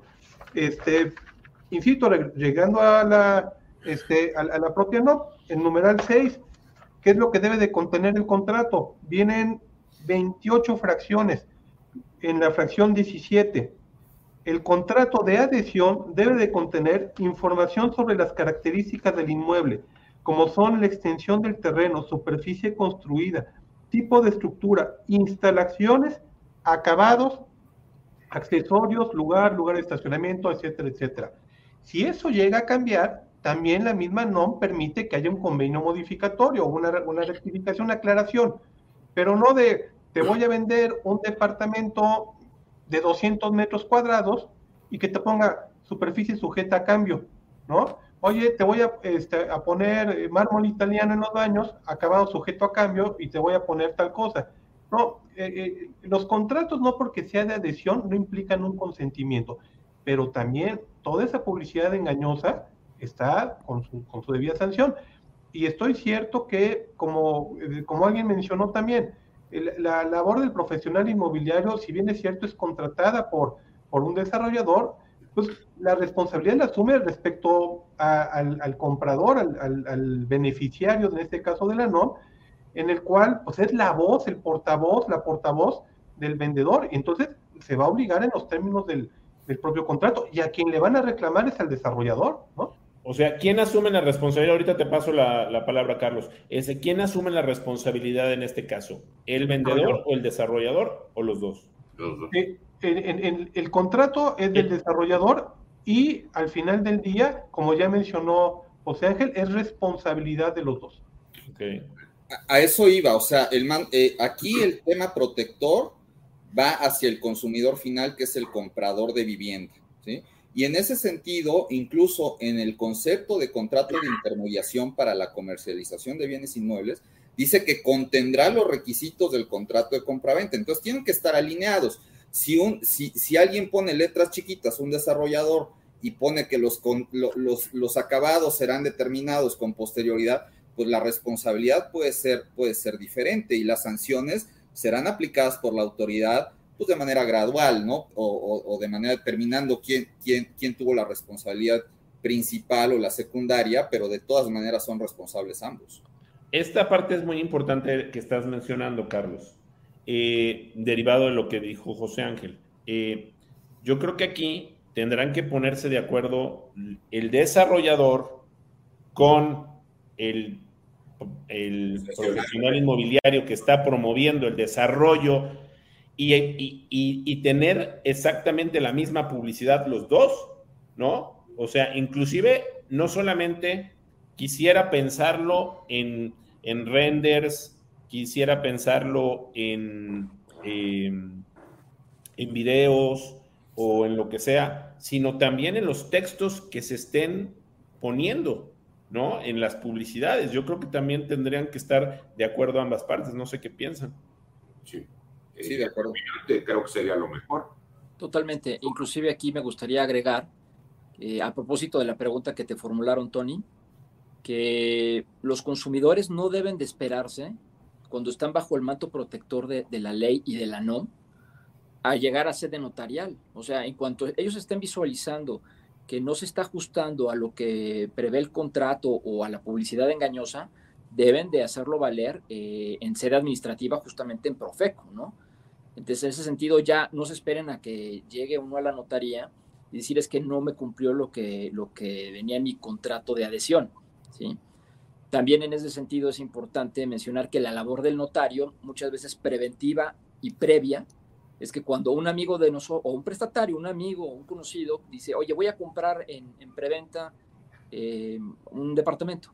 Bueno, pues fíjate bien que existe una NOM que te protege, que viene a complementar lo que ya preveía la ley en sus, capítulos octavo y décimo, y ponte, ponte las pilas como consumidor, ¿no? A ver, una pregunta. Eh, a ver, es que, es, que, es que se me vienen muchas ideas a la cabeza. La primera idea que se me viene a la cabeza es preguntarles si pudiéramos repetir, hacer una segunda parte, porque tenemos muchísimas preguntas que no voy a poder leer y a mí me encantaría poder hacer una segunda parte de este foro el próximo martes, dentro de una semana, a un día que está entrando en vigor el, este, la, NOM y poder, pues poder, poder seguir con todo este eh, bonche de preguntas que tenemos. Y si ustedes pueden, me encantaría poderlos invitar. desde luego, y, perdón, voy a, voy a, utilizar este, este espacio para mencionar que el 20-21 de octubre tendremos nuestro segundo seminario notarial de vivienda que organiza el Colegio Nacional de Notariado Mexicano. Y uno de los paneles va a ser precisamente la NOM 247, ¿no? Entonces, es, va a ser de manera presencial hasta para 250 personas y de manera virtual como lo hace Tiburones Inmobiliarios. Y es precisamente esos puntos, pero ya no dialogándolo nada más entre nosotros, que como eh, creo que ha sido la, percepción, Tony, estamos con la misma visión, Carlos, José Ángel, Daniel y este amigo tuyo, ¿no? Los, hemos sido muy coincidentes, absolutamente coincidentes, ¿no? Sino que también eh, dentro del panel correspondiente van a estar desarrolladores inmobiliarios, con mucho gusto este, aprovecho para, para, para, mencionar, ojalá les pudieras acompañar, y también, y también este, autoridades. ¿Por qué? Porque si tenemos interpretaciones distintas para un punto que puede ser muy claro a nosotros, que nos, que nos llega, que, que, que nos corresponde el casi punto final del, del, del proceso, bueno, pues creo que todo va a fluir muy bien. Y me gustaría señalar lo siguiente. A ver, estamos viéndonos ahorita sobre la NOM 247 obligaciones de entrega, obligaciones de, de, publicidad, obligaciones de información por parte de las y los promotores inmobiliarios, ¿no? Eso, lo tenemos muy claro sobre la NOM 247, que es la que estamos dialogando. Vamos a pensar que sea una venta de cualquier casa de habitación no hecha por un desarrollador, ¿no? Si, si yo te vendo, eh, vendo mi casa, te vendo mi casa, Tony, y le encargo a Carlos que me ayude con la operación, que no puede, por cierto, pero vamos a pensar que sí. Eh, tú vas a ver la propiedad y vas a decir, oye, a mí me, o sea, qué bueno, está muy padre la cantina, oye, está muy padre la terraza, oye, está muy padre tal o cual. Tú ves algo y cuando te entregue el inmueble, aspiras a que esté exactamente igual. Oye, ¿qué pasó con, con la pérgola? Oye, ¿qué pasó con esto? Oye, ¿qué, con el, con el cuadro. ¿Qué pasó con el cuadro? Y por eso precisamente, y es algo que, que hacen habitualmente las y las las y los promotores inmobiliarios es decirle con precisión a la persona que compra, oye, en la compra está incluido esto, está incluido lo otro, no está incluida la cantina o no está incluido el cuadro. Y esto es exactamente lo mismo para el efecto de los acabados. Oye, ¿el acabado cuál va a ser? Mira, esta es la carta que me dio el desarrollador y este es mi compromiso. Entonces, creo que si hay una buena información, que, este, que eh, todo parte de la buena información a la que tiene derecho el propio promotor inmobiliario cuando acepta llevar el corretaje, la venta de una propiedad. Si tiene buena información, buen alcance, buen diálogo con el desarrollador, seguramente va a tener un buen diálogo y una buena operación con el consumidor. Híjole, se me están ocurriendo muchas cosas que debemos de empezar a hacer los profesionales inmobiliarios. Pero bueno, la primera, eh, me parece que tendremos que eh, los que cuando estemos vendiendo un inmueble, o sea, hacer exactamente qué es lo que se va a vender del inmueble y que vaya en el contrato de prestación de servicios que estamos haciendo, el desglose como correcto porque no vaya a ser que, o sea, tenemos que revisar y ver lámparas, ver este, estufa, ver eh, que no va el horno de microondas, ver una serie de cosas que tendrá que hacerse. Yo ahora creo que estas personas que, que desgraciadamente no firman un contrato de promoción, pues van a estar muy vulnerables porque pues todo este tipo de cosas pueden pasar. O sea, puede llegar el comprador a la notaría y decir, el señor Hanna me prometió que el inmueble tenía esto, ¿correcto? Sí, sí, sí, sí. Y a lo mejor dice, no, pues es que a mí me lo dijo el vendedor que sí iba y ahora dice que no. Y entonces, ¿qué aplicaría? ¿Quién, me dice esto? ¿Quién me da una respuesta a este caso práctico? Eh, para confirmar, es dentro de la propuesta del desarrollador sí venía y en la mera... No, no del desarrollador, de una casa habitación eh, que no es de un desarrollador, yo agarro y la, la, vendo y cuando llego no le incluye el candil. Oye, es que me dijo que sí incluye el candil. No, ese a ver, veamos que, cuáles son, sin caer en una explicación de, de cuáles son los bienes este, inmuebles, ¿no? de cuáles son, cuáles se encuentran incorporados o no para ser considerados como bienes inmuebles o no, y no caer en, en, un foro jurídico ahorita, ¿no? Claro. es muy importante señalar, yo tengo derecho como adquirente a que si el motivo determinante de mi voluntad era A, B o C, se cumple, ¿no? Si no me es cumplido, si manifesté mi voluntad en ese sentido, me tienen que cumplir. El de yo pensé o no pensé, por eso, ahora en la carta de derechos que le tienes que dar al eh, futuro o supuesto comprador cuando llegue contigo a, tus servicios, debes de darle una carta explicativa también de qué es lo que contiene el inmueble para que, para que quede muy claro qué es lo que hay, ¿no? Y te la firme y, y por eso debe de venir el, digamos, la obligación derivada desde el vendedor que te contrató, porque el vendedor, cuando, o sea, ahorita se hacían muchas cosas de palabra, pero ahora todo esto tiene que venir por escrito y muy claro. No sé ustedes qué piensan. Ah, claro. Si llego a la notaría, me va a decir, oiga, esta es la carta que me entregaron, mis cartas de derechos, esto es el inmueble que me están ofreciendo y, y esto es lo que yo vengo a comprar. Y ustedes tienen que verificar que estamos hablando de un inmueble usado, ¿eh? Ustedes tienen que verificar, bueno, y también en el nuevo, pero en el, en el usado, ustedes tendrán que verificar que le estén vendiendo lo que se le ofreció en su momento, ¿no? Claro, y tú como un profesional inmobiliario, como un proveedor, pues puedes tener responsabilidad frente al vendedor y frente al comprador. Al vendedor, porque tu contrato de adhesión fuiste más allá de lo que te obligaste, porque puede ser que te hayas obligado a vender una casa con los muebles incorporados a ella y con tal de venderlo, cuando el comprador te dijo, oye, está incluida la casita del perro de jardín, dijiste sí, y luego te dijo, y el perro también le dijiste. Y la señora también. Y entonces, pues al día de la compra, y el perro, pues el perro del vendedor dice, pues es mi perro. Claro. Es que el señor me dijo que incluía la casita con perro, que es un inmueble. Y entonces tú eres responsable del vendedor de andar vendiendo lo que no debiste haber vendido y con el comprador, pues engañar. Y esto es más allá de la NOM, o sea, podrían ser múltiples relaciones. Ya si yo fuera un abogado litigante, pues asesorando al vendedor y comprador le diría, pues lo demandamos en términos de la NOM y en términos del Código Civil por violar un contrato de prestación de servicios y si, bueno, es decir, que hay que ser... No, no, no, no, es que, es que, a ver, yo, yo pondría, a ver, yo lo que voy a hacer, este, les voy a dar mi punto de vista, ¿eh? Yo, eh, mañana pasado, estoy ordenando bajar todas las publicidades, todo lo que tenemos, lo voy a bajar de, de cualquier lugar y vamos a empezar de cero a incorporar nuevamente publicidades, con clientes que nos firmen eh, los acuerdos, con los desarrolladores, que venga la información, que la recibamos, porque quiero entender también que cuando tú como profesional inmobiliario cumpliste con la NOM al 100%, desde tu contrato de adhesión, la publicidad, lo que sea, pero un desarrollador no cumplió, pues bueno, vas a poder tener el derecho de defenderte en su momento, ¿no? De que tú hiciste las cosas correctamente. Y tienes que estar muy, muy cuidado de ese, de ese, de ese tema, ¿no?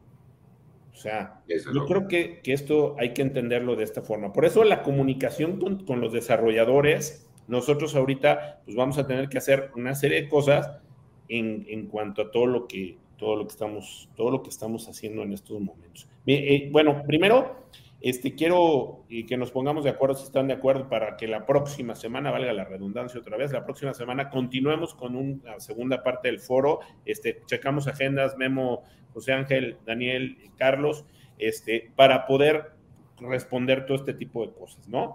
Pero eh, yo quisiera escuchar sus recomendaciones hoy, hoy, seis días antes de que entre la norma, qué deben de hacer los profesionales inmobiliarios principalmente y los desarrolladores. Aquí hay presidentes de varias asociaciones que les mando muchos saludos, hay este, pues mucha gente que, que, ha entrado y, a mí me gustaría escuchar sus recomendaciones de qué hacer eh, pues antes de, de, que entre la NO 247 y pues también pedirles si están de acuerdo que hagamos agenda para, para un segundo foro la próxima semana. Este, y si me lo permiten, pues nada más déjenme ir con, con, el random para hacer las memo. ¿Andas un poquito ya apurado de tiempo?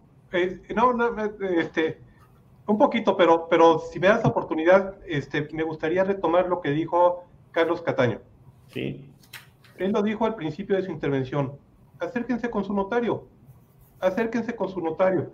Eh, eh, es, esa, esa posibilidad de diálogo en concreto, este, que si habitualmente, Tony, tú vas con una notaria o un notario, eh, decía, oye, a ver, David Figueroa, me quiero tomar un café contigo, tengo estas dudas, ¿qué es lo que tengo que hacer? Oye, porque, es decir, ese diálogo eh, eh, al final del día va a ayudar, sí, al agua, el, profesional inmobiliario, o este, y en mejor medida también al proveedor, al desarrollador y al consumidor.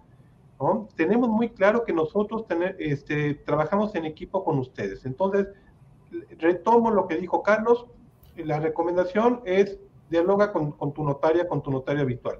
Y mi segunda recomendación es, véanos el próximo martes a las 10 de la mañana, en la que volveremos a platicar este tema y aclararemos esas dudas. yo, yo sí les pediría a todos los proveedores, a todos, que así a manera de urgente porque el sábado empieza la obligación, inscriban sus contratos de adhesión.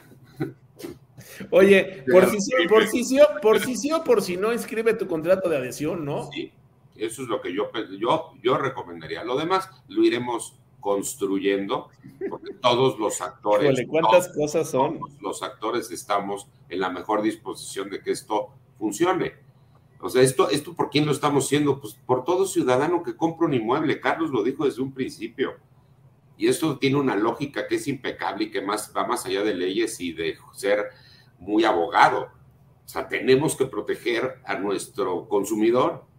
Bueno, vayamos platicando cómo generar los mejores mecanismos de protección. La norma es un marco, pero la norma sí obliga a la inscripción de los contratos de adhesión y creo que eso sería urgente antes del martes que nos veremos.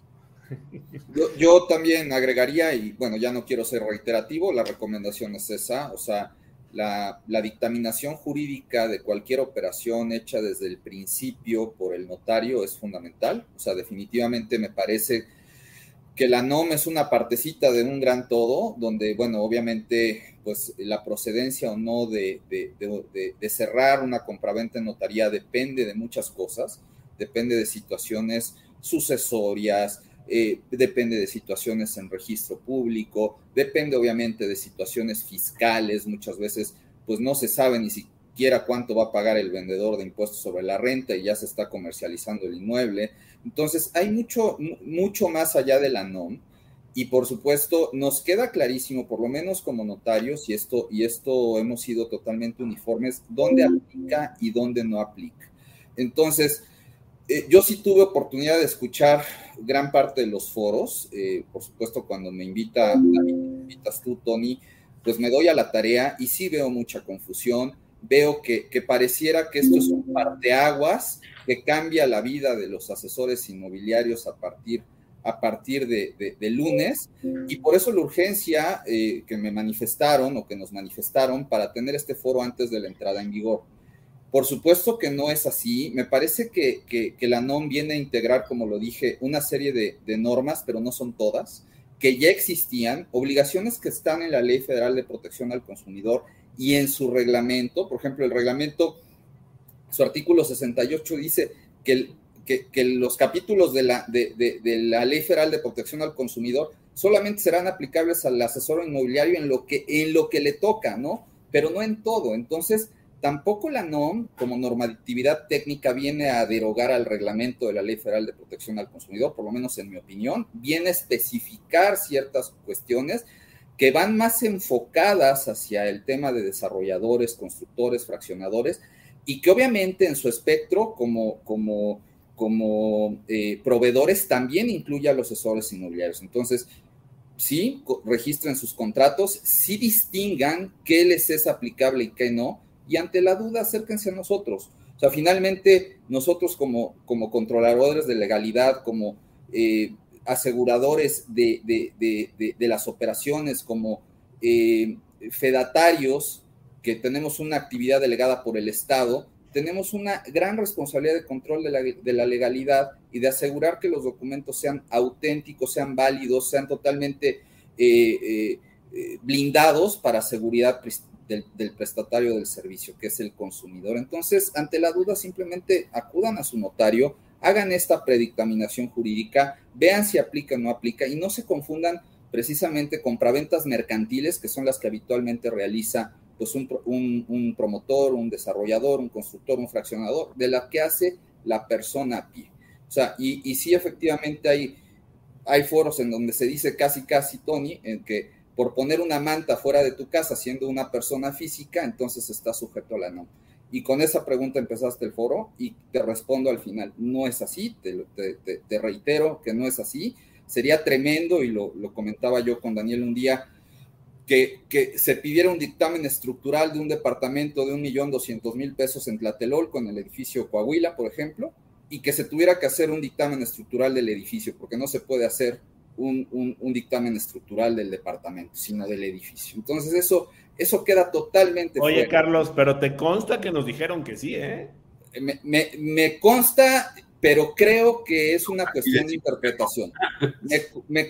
o sea, me consta, pero también la autoridad, y con todo mi respeto, no puede regular cuestiones que son del ámbito local. Y, por eso insisto, el ámbito notarial es de carácter local, hay 32 leyes del notariado, hay 32 códigos civiles y el notario no es sujeto de la NOM. Está mencionado, sí, pero realmente no es un sujeto de la NOM y sin embargo tiene que hacer un control de legalidad en base a una aplicación sistemática y ordenada de todo el ordenamiento jurídico, tanto como dijo nuestro presidente, eh, de carácter municipal o alcaldía en la Ciudad de México, como de carácter local, como de carácter federal en lo que aplica. Entonces, realmente los expertos somos nosotros, a quienes se tienen que acudir es con nosotros y esa es la recomendación. Muy bien. Eh, Memo, nos, nos, preguntan del evento, si lo puedes volver a mencionar, porque están muy interesados. se pueden inscribir? Están preguntando, Memo. Todavía no, este, las inscripciones van a, se van a abrir la semana que viene, una vez que ya tengamos las confirmaciones de, de, las y los invitados, pero es el, segundo seminario nacional eh, notarial de vivienda. En, eh, el año pasado tuvimos el primero, por cierto, José Ángel y Poncho Guatirrojo hablaron de la NOM 247, pero se veía como algo muy lejano en aquel entonces. eh, nos ocurrieron todas las preguntas que Tony nos dijo. No, exacto. 2021 va a ser presencial, este, 200 personas en el Hotel Marquís de Paso de la Reforma y va a ser eh, manera virtual pues para el, número de, de personas que gusten acompañarnos. No solamente vamos a tocar el tema de la NOM, vamos a hablar de financiamiento, de nuevas estructuras de vivienda, visión de los organismos nacionales de vivienda. Vamos a tener un evento destinado exclusivamente a quienes van a comprar su primer inmueble. Eh, vamos a tener talleres para las y los promotores inmobiliarios de integración de expedientes Infonavit y Fobiste. ¿Cómo hacer? ¿Cómo hacer ese qué, qué requisito debe de tener ese contrato de adhesión para llevar a cabo este, la promoción de, de un inmueble? Y también algunas sugerencias respecto a los contratos de promesa de compraventa para que no haya principios de ejecución bajo ciertas características.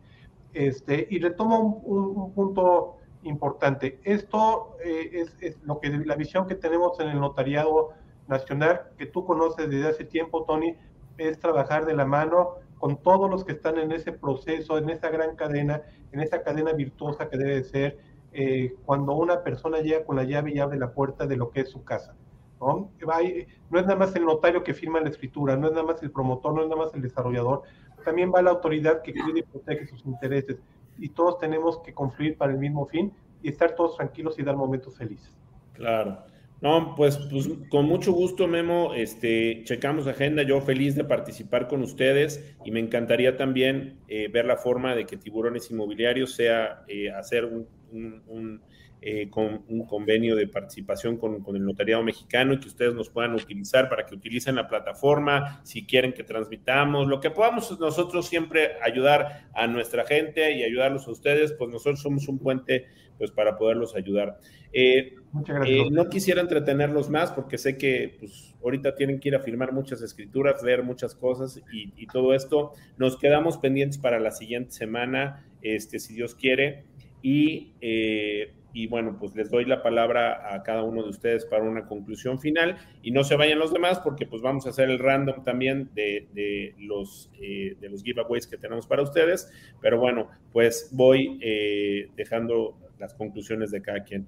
Mi querido Guillermo Escamilla, eh, presidente del Colegio de Notariado Mexicano, tus conclusiones de este foro, querido amigo. Muchas gracias primero por la invitación, gracias a a, mis colegas, a Carlos, Daniel y José Ángel, es un honor siempre estar con ellos, eh, tan eh, en lo personal y en lo profesional. Eh, dos conclusiones, reiterar lo, lo, señalado, seamos cuidadosos del cumplimiento de la norma en el sentido de que el agua, el notario, no es el policía que va a verificar todo el, el cumplimiento de los pasos. Y veamos también quiénes son los destinatarios, o sea, en aquellas actividades en las cuales sí o no se aplica la norma, creo que lo hemos dialogado y que va y, que ahorita este, mis colegas van a, ser más puntuales con ello, pero es una revisada a la norma nos va a ayudar mucho a todos, este, no, no hablemos pensando que eh, revisemos juntos la norma, la redacción y acérquense con su notario o su notario, todos a nivel nacional estamos a sus órdenes. Muchísimas gracias, mi querido Memo. Te mando un fuerte abrazo, amigo. Que Dios te bendiga y espero verte pronto personalmente. Gracias. Daniel García Córdoba, notario eh, número 22 de la Ciudad de México. Tu conclusión de este foro 193 de tiburones inmobiliarios. Muchas gracias, Tony. Fue un placer estar aquí contigo y con mis colegas. Eh, mi conclusión sería muy de la mano de lo que dijo Memo. Eh, leamos la norma, pero leámosla en su integridad y en conjunción con la ley, para que si tenemos alguna duda, a partir de esa interpretación de todo el sistema, que eso es lo, que quiero llegar a transmitir, todo el sistema de normas que están alrededor de este fenómeno que es la intermediación, porque creo que para efectos de desarrolladores la norma es muy clara y ahí está en cuanto a cuatro de los cinco contratos de adhesión van dirigidos a ellos pero en este tema que causa estupor y confusión, que es el de intermediación para los promotores, eh, una lectura eh, integral tanto de la ley capítulo octavo y décimo junto con la NOM y por lo que dijo Carlos, el reglamento de la propia ley también, nos puede ir ayudando a determinar si soy sujeto obligado o no. Y a partir de eso, de una reflexión y de un estudio de la misma, sin que esto implique algo, eh, un ejercicio intelectual exhaustivo, acudir con nosotros para justamente eh, orientar, tranquilizar y determinar y llegar a conclusiones para que tanto ellos en, su, en los promotores, en, el desempeño de sus funciones y de participación en esta cadena virtuosa, pues lo hagan con toda tranquilidad, independientemente de que, segunda conclusión, la NOM al no tener que pasar por un proceso legislativo y ser eh, formalmente un acto administrativo, eh, es perfectible, ¿no? Llega, podría llegar a ser impugnable, pero en fin, eso ya sería es otro tema. Y aquí simplemente es eh, abordemos las disposiciones en su integridad y no, le, no lecturas aisladas a disposiciones en concreto. Correcto, mi querido Daniel. Te mando un fuerte abrazo. Que Dios te bendiga, amigo. Gracias, igualmente. José Ángel Fernández Uría, notario público número 217 de la Ciudad de México. Gracias. Conclusiones, por favor, amigo. Por la invitación. En mi caso, más que una conclusión, es, es una invitación que nos propongamos a ver eh, la razón de ser de esta NOM. Esta, esta NOM no, no fue creada y no se, no se invitó a tantos grupos para ver cómo nos multan y cómo nos castigan eh, y cómo nos persiguen. Esa no es la razón de ser. La razón de ser de esta NOM es el beneficio de los ciudadanos, de los consumidores. Y si cambiamos esa óptica, pues tenemos que ajustar lo necesario pues, en beneficio pues, de todos nosotros que algún día compramos, ojalá compremos una casa. Y esa es un poco la forma de verlo. No, no, lo estamos, no lo estamos analizando y no lo estamos discutiendo para ver en dónde nos puede afectar, sino en qué podemos contribuir a esta cadena, como decía Memo, ¿no? Y, y si cambiamos esa visión, y si no lo vemos como un instrumento persecutorio o una cacería de brujas, veía en algunos de los comentarios del chat, sino como realmente un instrumento adicional para dar certeza y seguridad, que es para lo que estamos los notarios, pues si lo vemos así, creo que, vamos a transitar sin ningún tema, ¿no? Eh, eh, en la entrada en vigor de la NOM. Mil gracias por la invitación. Gracias, querido José Ángel. Un abrazo y que Dios te bendiga. Igualmente. Mi querido Carlos Cataño, Muro Sandoval, notario público 51 de la Ciudad de México, tus conclusiones, por favor. Pues, pues más que conclusiones, porque se ha dicho mucho y se ha dicho de manera contundente, es eh, un reconocimiento a ti, esta actividad que realizas, entiendo, cada martes y jueves de manera puntual, de difundir ¿no? Eh, conocimiento, opiniones, por supuesto, puede haber opiniones diferentes y, eso es válido. Sin embargo, creo que si nosotros hacemos esta interpretación sistemática y ordenada, pues de, todo el ordenamiento jurídico e inclusive de lo que significa haber llevado ya de la Ley Federal de Protección al Consumidor un tema de norma oficial hacia la Ley de Infraestructura de la Calidad, que por cierto por ahí la NOM trae un error, todavía menciona la Ley de Metrología y Normalización, y como decía Daniel, es perfectible, esa, esa ley está abrogada, ¿no? Entonces, este, por ahí se fue. Eh, creo que hay cosas perfectibles. La ley de infraestructura de la calidad permite, la, bueno, más bien eh, señala que se puede revisar una NOM cada, 15, cada cinco años, o sea, se debe revisar. Y por otro lado, también faculta a la Secretaría de Economía a generar criterios interpretativos. Entonces, era, importante tener este foro por las confusiones que se están dando en donde la interpretación de la NOM ha sido simplemente sectaria o dirigida de manera textual a ciertos puntos como el dictamen estructural, como este, qué va a pasar con, con, con, estos temas, sin ver todo, todo, todo, todo de forma orgánica. Entonces, bueno, pues felicitarte por, por estos foros, eh, nuestro agradecimiento por invitarnos y por supuesto, acorde a las agendas de mis colegas, podremos continuar platicando de esto. Muchas gracias a todos. No, muchísimas gracias, mi querido Carlos. Te mando igualmente un abrazo y que Dios te bendiga. Quiero eh, agradecerles a ustedes como notarios que, que, nos, que nos, den esto. Eh, hoy, si algo existe en México, es certidumbre en la profesión y en la tenencia de tus bienes, gracias a la profesión que ustedes tienen, a la actividad que ustedes hacen y creo que el notariado mexicano es uno de los notariados eh, más confiables pues, que yo conozco en el mundo. Así que muchísimas, muchísimas gracias. Quiero decirles, porque, pues bueno, ahorita vamos a hacer ya el foro, pero tuvimos casi 1.350 personas conectadas en este foro y bueno, pues eh, muchísimas gracias a ustedes por, por haber participado y, y bueno, pues eh, nos vemos pronto eh, si Dios quiere, un abrazo cariñoso a todo el notariado mexicano y a ustedes, por supuesto. Y a nuestro amigo David Figueroa, que también nos ayudó mucho a organizar este gran foro. Bueno, un abrazo, notarios. Y, bueno, vamos con el random, por favor, y, con unos mensajes finales. Hacemos el random, por favor. Mm, mm, mm. Ahí vamos, ahí vamos. Muy bien, 1.336 personas estuvieron inscritas el día de hoy. Muchísimas, muchísimas gracias por estar aquí con nosotros. Bueno, primero, ¿quién se lleva la asesoría de Salvador Vázquez Bader? 264. El kit de café 19, 585.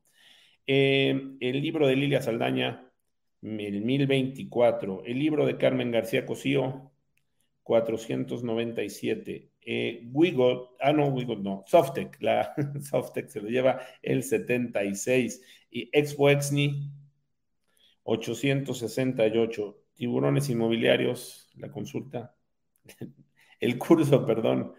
Ando muy desmañanado. Y bueno, ¿quién se va a, a Playa del Carmen con Simca el 1144? Muchísimas felicidades. Ahorita les vamos a decir quiénes son los ganadores. Déjenme dar algunos, algunos avisos. Eh, ya conocen Origin the Wolf, by Wolf. Origin es un proyecto espectacular en Cancún que tiene hasta pista de hielo. Está maravilloso. Un producto desde 2.800.000 pesos, súper bien ubicado, con 50 amenidades, un producto que te paga el 6% de comisión solamente igualmente por referir. Así que escanea el código QR y conoce este gran proyecto que se llama Origin by Wolf, 50 amenidades, pista de hielo, buena ubicación, extraordinario. Así que Gracias a Origin by Wolf. LCR, me dio muchísimo gusto ver también a LCR allá en Perú, ver a mi querido Víctor Espinosa. Eh, realmente, pues los peruanos están aprovechando mucho esto, el poder tener una visa EB5, una eh, pues cuestión migratoria para poder obtener tu green card a través de un eh, proyecto inmobiliario, de la inversión de un proyecto inmobiliario en los Estados Unidos. Y Víctor Espinosa con LSR son la empresa que te puede ayudar a hacer esto. Verdaderamente trata de verlo para tus clientes, para tu persona. Contacta a Víctor Espinosa y LSR, que seguro vas a poder lograr y puedes vendérselo también a tus clientes este tipo de productos. Así que con mucho gusto, ahí está LSR para ustedes. Eh, Tulum Country Club, Tulum Country Club está a solamente 10 minutos del centro de Tulum es un proyecto de mil hectáreas con un campo PGA de 27 hoyos, varios hoteles, diferentes cosas. Realmente está espectacular. Empieza a vender o adquiere para ti algo en Tulum Country Club. De verdad es un proyecto sin palabras. Y listo, que eso es algo muy importante, un proyecto 100% terminado, así que empieza a hacer negocios con Tulum Country Club. Emérita, Emérita tiene varios proyectos. Qué bien lo que está dando Emérita. Creo que tenemos, si, mal no estoy, el próximo lunes un webinar con ellos, con Grupo Emérita. Eh, tiene proyectos en Tulum, en Playa del Carmen. Realmente está extraordinario. Haz negocios con Grupo Emérita haz negocio con, nosotros, qué es lo que queremos. Grupo Emérita está listo para ti con varios de sus proyectos, con varias cosas, tienen una atención maravillosa, así que escanea el código QR y empieza a hacer negocios con Emérita. Quiero dar las gracias también a EXP, la plataforma tecnológica. la plataforma tecnológica inmobiliaria más grande del mundo, tiene más de 85 mil personas ya en más de 20 países. Desarrolla tu negocio a través del metaverso de EXP México y también conoce sus cuatro formas de generar ingresos. Así que si quieres pertenecer al equipo de tiburones inmobiliarios, escanea el código QR y con mucho gusto te mandamos información de EXP.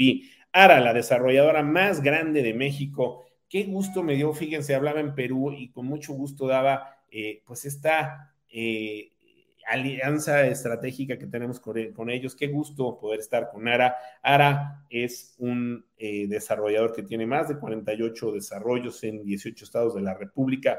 Ya puedes empezar a, vender sus productos y a vender sus proyectos ahí con Ara. Muchísimas gracias a esta gran desarrolladora por estar con nosotros. Y también le damos las gracias a HSBC, el banco con sentido de tiburones inmobiliarios.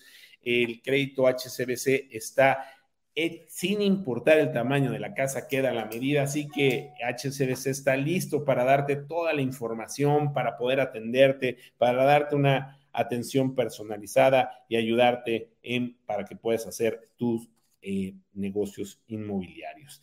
Bueno, recordarles, creo que hoy no vamos a tener space, no me va a dar tiempo eh, de llegar Así que yo creo que hoy no vamos a poder tener space. Ahorita se los voy a decir porque no había visto mis vuelos y va a estar muy difícil. Así que mejor nos vamos para el martes de la próxima semana, que sé si me va a dar tiempo, si Dios quiere, de poder tenerlo. Ahorita estamos un poquito eh, con las logísticas y eh, no estábamos seguros, pero eh, nos vemos el martes de la próxima semana en el Space. Entonces, hoy no tenemos Space, pero el próximo jueves sí tenemos un foro, que es el foro 194 con Tamara Zabaleta, análisis de mercado comparativo.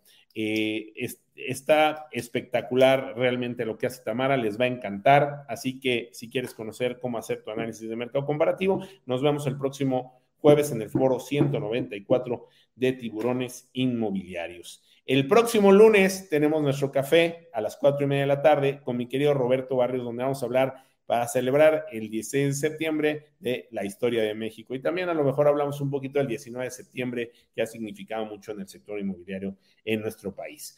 Bueno, eh, recordamos, ya está nuestro cuarto bloque para redes nuestro cuarto bloque de 20X de tiburones inmobiliarios presentado por EXP México, la capacitación inmobiliaria sin costo más importante de Latinoamérica. Vamos a tener a cuatro expertos que nos van a hablar de cosas maravillosas en este cuarto bloque. Ya inscríbete, escanea el código QR inscríbete para el jueves 29 de septiembre, si Dios quiere, a las 9 de la mañana y empezamos cuatro horas de capacitación en redes sociales para inmobiliarios.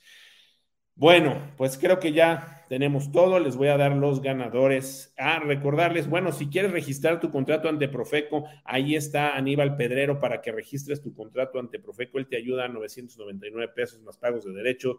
Ahí está eh, el equipo y la asesoría del licenciado Aníbal Pedrero para ayudarnos 999 pesos nada más. Escanea el código QR y, y, de verdad, pues ya lo dijeron, todos hay que tener nuestro contrato de adhesión como prestadores de servicios inmobiliarios. Bueno, eh, los ganadores del día de hoy son, eh, déjenme les digo, Carmen García Cosío se lo lleva Miriam G, Lilia Saldaña Magali Sánchez, Exni se lo lleva José Antonio Hash. Ay, qué gusto, José Antonio. Un abrazo. Tiburones Inmobiliarios Delfino Piña. Eh, Café 19, Mileida. Eh, Simca se lo lleva. A ver, creo que está aquí el nombre, ahorita lo veo. Softec se lo lleva Emilio Martínez. La sesión de coaching Lorena Parra Pacheco y es Dilia Osuna, creo que sí, Dilia Osuna, quien se lleva Simca el eh, Chila Weekend. Bueno, pues muchísimas gracias a todas las personas que estuvieron con nosotros este día. Les mandamos un fuerte abrazo. Eh, disfruten su semana y bueno, que Dios los bendiga. Aquí estamos al pie del cañón, siempre a la orden, aunque estemos viajando, aunque estemos haciendo en aeropuertos, como sea. Traigo los ojos todos, este, eh, pues de que no he dormido, pero lo hacemos con mucho cariño, con mucho gusto. Todo el equipo de tiburones inmobiliarios, liderado por Michelle Evans, Alejandra Alberdi, Sabina Arenas, Rubí Brito y, y eh, mi querido Luis Morales.